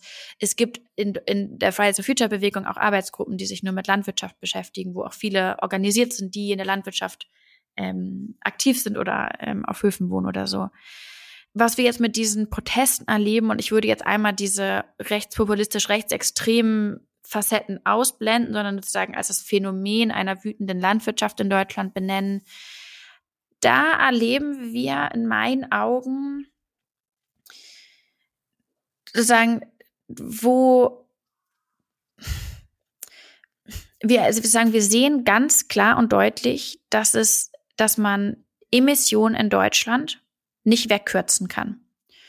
Also was meine ich damit? Wenn wir Klimaschutz wollen, wenn wir Emissionen einsparen wollen, wenn wir Gelder, die vielleicht sozusagen in fossile Energien sozusagen rückwärtsgewandt wirken, ummünzen wollen, dann reicht ein Rotstift nicht. Es gibt eine einzige Ausnahme in Deutschland, das wäre das Tempolimit, das wäre einfach sozusagen eine Wegkürzung von Emissionen auf Autobahn. Jede andere Maßnahme in Deutschland, die jetzt nicht Geschwindigkeitsbegrenzung auf Straßen sind, ist auch eine Investitionsfrage. Es kann keine Transformation geben, in, sei es im, im Landwirtschaftssektor, sei es im Verkehrssektor, sei es im Energiesektor, ohne Investitionen. Und das sozusagen, ne, und in, in der Landwirtschaft zum Beispiel gab es ja eine Landwirtschaftskommission, die erstaunlicherweise auch funktioniert hat, wo man sich hingesetzt hat und überlegt hat, wie sieht die Zukunft der Landwirtschaft War schon in der vorherigen Regierung, muss man sagen. Genau, und das, und da gab es einen Beschluss und hat man gesagt, so und so viele Milliarden würde jetzt eine Transformation brauchen. Ob das jetzt radikal genug ist, sei dahingestellt, aber das würden wir brauchen, damit wir uns ökologisieren können, damit wir nachhaltiger werden können, damit die Tierrechte besser geachtet werden und so weiter und so fort. Wenn man jetzt sagt, bitte Transformation, aber wir weigern uns die Gelder bereitzustellen, dann landet man eben vor Unverständnis, vor Wut, vor Vertrauensverlust. Und das übersetzt sieht man auch im, ähm, im, im Mobilitätssektor. Bitte sagt, Leute, steigt aufs Auto, äh, steigt von, von dem Auto auf die Bahn um, aber wenn wir die Buslinien nicht bereitstellen, weil wir nicht investiert haben, dann stehen Leute da eben an der Bushaltestelle und denken, was soll das hier? Und genau das ist, finde ich, etwas ganz, sozusagen, oder dahinter steckt für mich eine ganz wegweisende Botschaft. Es geht nicht sozusagen um, um Demokratie, um Zusammenhalt, um Gesellschaft zusammenzubringen. Geht es nicht um die Frage, ob Klimaschutz oder kein Klimaschutz. Es geht darum, ob man es schafft, durch Klimaschutz Sicherheit zu schaffen, weil er verlässlich ist, weil die Investitionen kommen, weil man Menschen abholt, weil man anerkennt, wo die unterschiedlichen Lebensrealitäten sind oder ob es eben ein Klimaschutz, der durch Übernachtentscheidungen, intransparent, Zaudern, Sparen an der falschen Stelle, ähm, absurde Symbolsachen und, und sozusagen Unnachgiebigkeiten, Unsicherheiten schürt. Und das Deprimierende ist, es gibt diese endlosen Beispiele von gutem Klimaschutz, der Sicherheit schafft. Das wäre zum Beispiel die Garantie, das 49-Euro-Ticket, das wird es die nächsten drei Jahre geben, das garantieren wir euch, ihr könnt wirklich umsteigen. Stattdessen aber, was erleben wir? Jeden Monat gefühlt wird neu darüber debattiert, können wir uns das noch leisten, können wir uns nicht leisten. Das schafft keine Sicherheit. Das gleiche wäre beim Landwirtschaftssektor der Fall. Ich könnte so, ne, und ich glaube, das ist sozusagen das weitere Setting, in dem ich die, in dem ich die ähm, Proteste sehe. Es geht ganz klar nicht nur um eine Subvention, das sagen die Bäuerinnen und Bauern ja auch selber, sondern es geht darum, um eine, Über eine Überstrapazieren, um das nicht nachvollziehen können, um die fehlenden Investitionen. Ja, ich würde fast ähm, es ähm, schärfer formulieren. Also mein Eindruck ist, dass eine Politik der Nachhaltigkeit, die selber sich weigert, nachhaltig zu sein, und das heißt eben langfristige Planungssicherheiten zu ermöglichen, ja. simuliert nur Nachhaltigkeit und vor allem generiert sie erst die Ungerechtigkeit, und die Ungleichheit und die Asozialität, die dann von anderen sozusagen artikuliert wird. Ja. ja, und dann sagt man, ja, ja, so ist das eben mit dem Klimaschutz, ähm, der beantwortet nicht ausreichend die sozialen Fragen. Stattdessen müsste man eben die sozialen Fragen, die Gerechtigkeitsfragen gleich mit hineinnehmen in jede Planung sozusagen von Klimaschutzmaßnahmen. Ja, dazu würde ich sagen, ich würde hinzufügen, dass ich glaube, es, es darf nicht der Anspruch sein, dass eine gute Klimapolitik die gravierende und zunehmende soziale Ungerechtigkeit und Ungleichheit im Land auflöst. Dafür braucht es gute Sozialpolitik. Nee, aber, sie, aber, aber es wird sozusagen, im Moment ist der Diskurs ja permanent so, als sei es ein, ein Widerspruch und ein Gegensatz. Hier irgendwie Klimaschutzmaßnahmen und da Gleichheits-, Gerechtigkeits-, Umverteilungsfragen. Ja, und es wird immer suggeriert, dass der Klimaschutz in der Umsetzung ähm, enorme Verteilungsungerechtigkeiten aufwirft. Ja, und es ist nicht Klimaschutz per se, sondern es ist die Art und Weise, wie der Klimaschutz gedacht wird. Ja, und ich glaube, auch das ist aber etwas, was ein wichtiger, ähm, sozusagen, ich, ne, diese Legislatur ähm, nochmal ganz klar gemacht hat bisher. Wer sozusagen Ja und Amen Klimaschutz sagt, aber dann nicht ins Kleingedruckte guckt, bekommt halt etwas, was, ähm, was, was verdammt ungerecht und dann auch noch oftmals unwirksam sein kann. Aber für wen machen Sie dafür haftbar? Sozusagen die Sozialdemokratie oder die Grünen oder? Ich glaube, das geht ja immer von allen Seiten aus. Also der eine schlägt den ungerechten, äh, macht, schlägt eine ungerechte Maßnahme vor und der andere macht den Kompromiss. Von wo es dann ausgeht, glaube ich, das ist dann irgendwie ein Kollektivthema. Aber es gab ja eine Zeit lang, wo man, es gab eine Zeit, wo man dachte irgendwie, ah, mit dem Klima ist man sich alle einig. Alle sagen jetzt, ja, das wollen wir. Und das ist genau der Moment, wo man genau hingucken muss und feststellt, nee, Moment. Ne, man kann Klimaschutz machen im Sinne der, der großen Konzerne. Das ist, wenn man RWE horrende Summen bezahlt, damit sie großzügigerweise aus der Kohle aussteigen, für die sie nie irgendwie Umweltentschädigung bezahlt haben und dann auf äh, sozusagen öffentlichen ähm, in öffentlichem Land sozusagen ihre eigenen Windparks aufbauen können. Und alles sozusagen, alles vor Ort, jeder Mensch, der sozusagen dort vielleicht mal gerne wohnen würde, auf der Strecke bleibt und wir am Ende mit einer monopolisierten Energieinfrastruktur zurückgelassen werden, von der wir sagen könnten, haben wir nicht die besten Erfahrungen mitgemacht. Ähm, das, es geht, man kann das machen, das ist, das ist aber ungerecht, das ist natürlich unnachhaltig. Und ich würde weitergehen, ähm, oder vielleicht nochmal zu sagen, den sehr wichtigen Term nachhaltige Politik, die nicht ähm, sozusagen nachhaltig wirkt, geht nicht auf. Dem würde ich dazu stellen, äh, Klimapolitik, die nicht sozial ist, ist auch nicht nachhaltig, weil sie Ressentiments schürt, weil sie Menschen gegeneinander aufbringt, weil sie sagt, das mache ich noch mit, aber die nächste Maßnahme nicht mehr weil Leute sich von im Zweifel demokratischen Parteien abwenden, weil sie sich ne, zurückgelassen fühlen und all das. Also damit hängt auch so eine gesellschaftliche Nachhaltigkeit zusammen. Wie kontern Sie denn dem äh, Vorwurf oder ähm, wie begegnen Sie dem Eindruck, der oft artikuliert wird, dass die Klimabewegung oder das Fridays for Future eben diese sozialen Sorgen oder die Verlustängste nicht ernst genug nimmt? Hm. Ich. Also Sie können natürlich einfach sagen, ich halte das für Unsinn, aber ähm, genau, also sagen, ich glaube, das eine ist natürlich, also ich würde da sehr unterscheiden. Das eine ist dem berechtigten Anspruch daran, dem gerecht, äh, klimagerecht gerecht zu werden. Ähm, das heißt, zu durchdenken, was wir fordern das sozusagen ist eine absolut, und da gibt es ganz viele berechtigte Gründe, wo ich das Gefühl habe, oder Momente, wo ich das Gefühl, wo ich, wo ich rückblickend weiß, da haben wir was gefordert und haben die soziale Dimension nicht gut genug durchdacht. Wir haben zum Beispiel einen CO2-Preis gefordert, erfolgreich, äh, 2019. und haben damals so lose gesagt, ein Ausgleichsmechanismus, da gab es noch überhaupt nicht irgendwelche Konzepte, da hat niemand über das Klimageld gesprochen und wir hatten das Gefühl, wir haben nicht die Kompetenz, da jetzt irgendwas Neues auszudenken. Ottmar Edenhofer am PIC, die haben genau an diesen Mechanismen ja immer wieder gearbeitet, also an den Konzepten dafür gearbeitet. Genau, und die hatten die Konzepte und es gab aber noch kein so ein richtiges Rückzahlungsmechanismus, das, das gab es sozusagen politisch, war es einfach nicht im Diskurs drin. Und wir haben dann gesagt, es müsste es geben und im Nachhinein hätten wir natürlich das sofort aneinander knüpfen müssen. Hätten wir sofort sagen müssen, wenn CO2-Preis dann sofort mit Klimageld nicht nachgerückt, nicht hinterhergeschoben, nicht halbherzig. Das haben wir uns damals nicht zugetraut und das fällt uns heute sozusagen gesellschaftlich, also wer weiß, ob gekommen wäre, aber das, die Forderung steht jetzt aber halt zu spät im Zweifel im Raum und muss natürlich jetzt dringend kommen. Das ist ein Moment. Es gibt natürlich auch ähm, oder wo ich, wieso ich da sehr vorsichtig bin, ist, dass wenn ich mir das angucke im politischen Diskurs, kommt der Vorwurf davon, dass unser Klimaschutz nicht sozial oder das, was wir fordern, nicht sozial genug ist. Dieser Vorwurf kommt wirklich in den allermeisten Fällen völlig überproportional und am lautstärksten von denen, die in der Vergangenheit in Deutschland, ich würde es wirklich so sagen, auf jeder Form von sozialer Gerechtigkeit rumgetrampelt sind. Das kommt von denjenigen, die sich, wenn es nicht gerade einen Klimaaktivisten irgendwie zu degradieren oder zu beleidigen oder zu relativieren gibt, ähm, nie im Leben für irgendwelche Form von sozialen Ausgleich interessieren würden.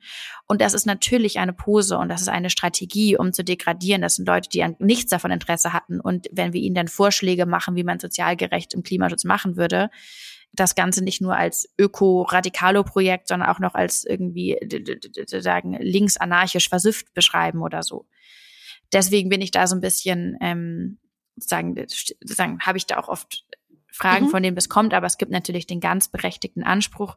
Und was mich, ähm, was mich so froh macht und so bereichert natürlich an der Stelle, ist die fantastische Zusammenarbeit mit sozialen Institutionen und Organisationen in Deutschland. Also wie eng wir mit dem Paritätischen Wohlfahrtsverband zusammenarbeiten, Ulrich Schneider, der ja auch schon hier war, aber auch unsere große Kooperation mit der Gewerkschaft Verdi, wo es um die Rechte von Busfahrern und Busfahrerinnen geht.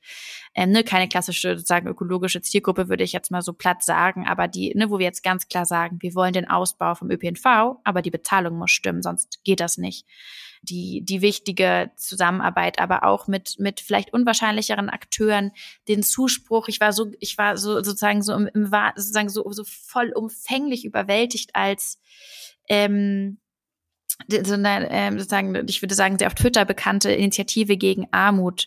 Hashtag ich bin ähm, armutsbetroffen auf der großen Kundgebung für das 9-Euro-Ticket war und auf einmal Menschen aus der Initiative zu mir kamen und gesagt haben, hey, Solarkraftwerke, das wäre doch was für genau und wir sind doch genau die richtige Zielgruppe und wir sofort gesagt haben, Match made in heaven.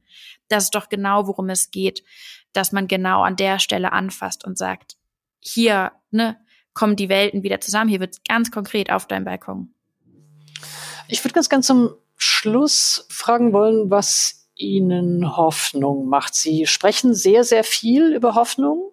Also Sie sprechen nicht nur hoffnungsvoll, sondern Hoffnung, Hoffnung selber ist für Sie ein, ein, ja, ein eigener Topos, ein eigenes Thema in Ihrer Arbeit und Ihrem Sprechen. Können Sie sagen, vielleicht so zum Ausblick für uns, was Sie hoffen lässt? Dass wir nicht wissen, wie es ausgeht. Es ist nicht, ähm, es ist nichts in Stein gemeißelt. Und ich glaube, das ist die, ähm, das ist das Hoffnungsvollste, was ich so im Angebot habe. Ne, das ist auch die, äh, sozusagen, ich denke sozusagen so sehr viel über die, ähm, sozusagen, also sozusagen von der Physik ausgehend nach, die uns sozusagen sehr gut aufzeigen kann, wie unendlich der Möglichkeitsraum für die Zukunft ist und warum wir es eben dann doch nicht bei allen Prognosen und Vorhersagen irgendwie wirklich berechnen können. Und das ist fantastisch. Also ins Offene hinein zu denken und zu handeln. Ja, und ähm, äh, das da, das ist genau, das ist genau der Spalt, den wir brauchen, dieser Lichtstrahl, dass wir wissen, es geht, ähm, nichts ist garantiert. Und gerade weil es natürlich sein kann, dass ich mich in zehn Jahren oder in fünf Jahren umblicke und denke, wow, das waren verschwendete Jahre, ähm, sozusagen unterm Strich, ist, glaube ich, sozusagen ein Teil von sozusagen, oder ist mein Anspruch an meine Arbeit und an mein aktivistisches Sein auch sozusagen eine eine Zufriedenheit, die sich aus dem Hier und Jetzt heraus rechtfertigen muss, die nicht geknüpft sein darf an irgendeine Hoffnung auf das, was sein könnte, sondern ich muss mich für diesen Augenblick entscheiden, okay, und, ähm, und irgendwie beisammen zu sein und im Frieden mit mir selbst, weil ich eben nicht weiß, wie es ausgeht.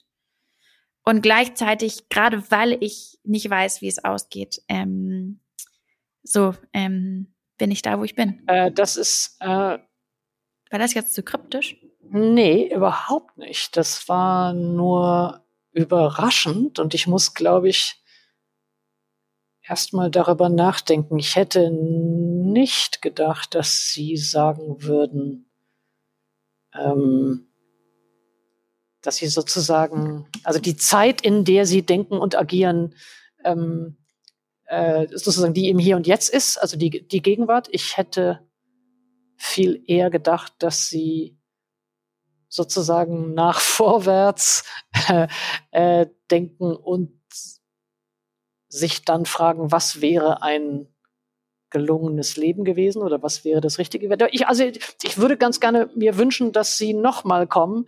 Ähm, äh, äh, wir lassen äh, verschiedene Folgen dazwischen vergehen mit anderen großartigen Gästen und dann kommen Sie aber nochmal und ich möchte dann vielleicht nur über äh, die Frage der Hoffnung sprechen, wenn das ginge. das ist ein äh, schöner Cliffhanger hier, I like it. Das wäre sehr, sehr schön, genau. Wir hängen die jetzt alle äh, auf daran. Ähm, vielen, vielen Dank erstmal, äh, Luisa Neubauer. Ich zumindest für mich kann schon sagen, dass ähm, ich von Ihnen ja wirklich viel gelernt habe in den letzten fünf Jahren. Also mindestens mein Lerngewinn bedeutet schon mal, dass die nicht verloren waren, die letzten fünf Jahre. Das notiere ich mir. Und ich sehr, sehr, äh, nee, mich sehr bedanken möchte für all das, was sie tun. Und ähm, ich möchte auch sagen, dass ich ahne und weiß, wie hoch der Preis ist. Und ich äh, glaube, sollten Sie jemals sagen, der Preis ist zu hoch, dann wird es andere geben, die äh, die Aufgabe übernehmen. Und ich würde aber gerne zum Schluss äh, Sie das äh, um das bitten, worum ich alle meine Gäste bitten, nämlich, dass sie uns etwas empfehlen, dass sie zuletzt gelesen haben, mhm. dass sie hm. gesehen haben. Es kann ein Buch sein, es kann eine Serie sein, es kann äh, eine Musik sein, die sie gehört haben, die sie gerne dem Publikum, den Zuhörenden ans Herz legen wollen. Toll. Ich ähm, kann ich kann ich da drei Sachen sagen? Darf ich ja, das? also ja, fangen Sie doch mal an. Okay, also ähm, ich würde äh, im, im Doppelpack ähm, die äh, Cavatina von Beethoven und das neue Album von Giant Rooks empfehlen. Das ist, das wäre die, der, der Soundtrack. Ja. Zu lesen äh, natürlich die, ähm, oh, genau, also an das wilde Glauben ist natürlich ein ganz, äh, ein ganz entscheidendes Buch. Darüber haben wir schon im Sommer gesprochen. Ich würde aber noch hinzufügen, ich habe ähm, also an das wilde Glauben ist von Nastasia Martin. Ja, aber das meinten Sie gar nicht, sondern Sie wollten. Nee, ich wollte über die, die Unzertrennlichen, ähm, ist ein ganz fantastisches Buch, was ich zuletzt sehr genossen habe, über die ähm, Kindheit unter anderem von Simone de Beauvoir, ähm, was einfach ganz, äh, was einfach einen großartigen äh, Spaß gemacht hat äh, und aber auch irgendwie toll und äh, anregt und so. Ich habe aber auch, muss ich sagen, das ist ein kleiner Bruch, aber ich habe jetzt natürlich zuletzt. Ähm, Sie haben jetzt aber echt viel zu empfehlen. Entschuldigung, Entschuldigung. Nee, nee, okay, was war jetzt noch okay. zuletzt? Okay, hm, okay. Also ich habe ähm, die, ähm, ich habe die, äh, die Biografie von Rudi Dutschke, die ist von Gretchen Dutschke geschrieben. Ja. Und ich weiß sozusagen, ich kann die, die, die Zuhörerschaft hier nicht so richtig einordnen. Ich war ja nicht selbst live dabei, aber das war für mich ganz, ähm, ganz toll. Ein bisschen zwischendurch kann man auch ein paar Seiten auch überspringen, aber das hat, das hat wirklich großen Spaß, wenn man die Zeit hat und muss ein bisschen, das ist ein leichtes Investment. Aber das war, äh, das war Haben schön. Sie gerade Lesen als ein Investment beschrieben? Ähm, wenn man das so verstehen möchte, man kann es auch als eine sozusagen eine seelische Bereicherung verstehen. Also wir sagen zwei Titel, haben Sie schon mal gesagt. Also ich nur, dass ich es nochmal wiederhole: Simone de Beauvoir, die Unzertrennlichen, mhm. und dann von Gretchen Dutschke die Biografie, Biografie. von Rudi Dutschke. Genau. Und? Und jetzt muss ich mich, glaube ich, entscheiden, aber ich glaube, für alle Menschen, die jetzt denken, ich habe noch ein bisschen Kapazitäten, ähm, Zeit, würde ich das Meditieren empfehlen. Ich glaube, man sagen Informationen und alles ist alles gut, aber ich glaube, wenn man ein ganz bisschen in seinen Tag investieren möchte, dann ist das das ähm, eine ganz großartige Sache, an der ich sehr viel ähm, Kraft und Ruhe und äh, was auch immer schöpfe. Wunderbar. Ganz, ganz herzlichen Dank, äh, Luisa Neubauer. Gerne, gerne. Und damit endet diese Folge von In aller Ruhe. Wenn Sie mehr über Luisa Neubauers Kulturtipp erfahren wollen, dann schauen Sie auf sz.de-in aller Ruhe. Dort finden Sie auch alle bisherigen Gespräche von In aller Ruhe. Die nächste Folge kommt wie gewohnt in zwei Wochen, also am 10. Februar. Und dann spreche ich mit dem Soziologen Steffen Mau. Vielen Dank für die Unterstützung und Produktion dieser Folge an das gesamte Team der Süddeutschen Zeitung und Ihnen vielen Dank fürs Zuhören.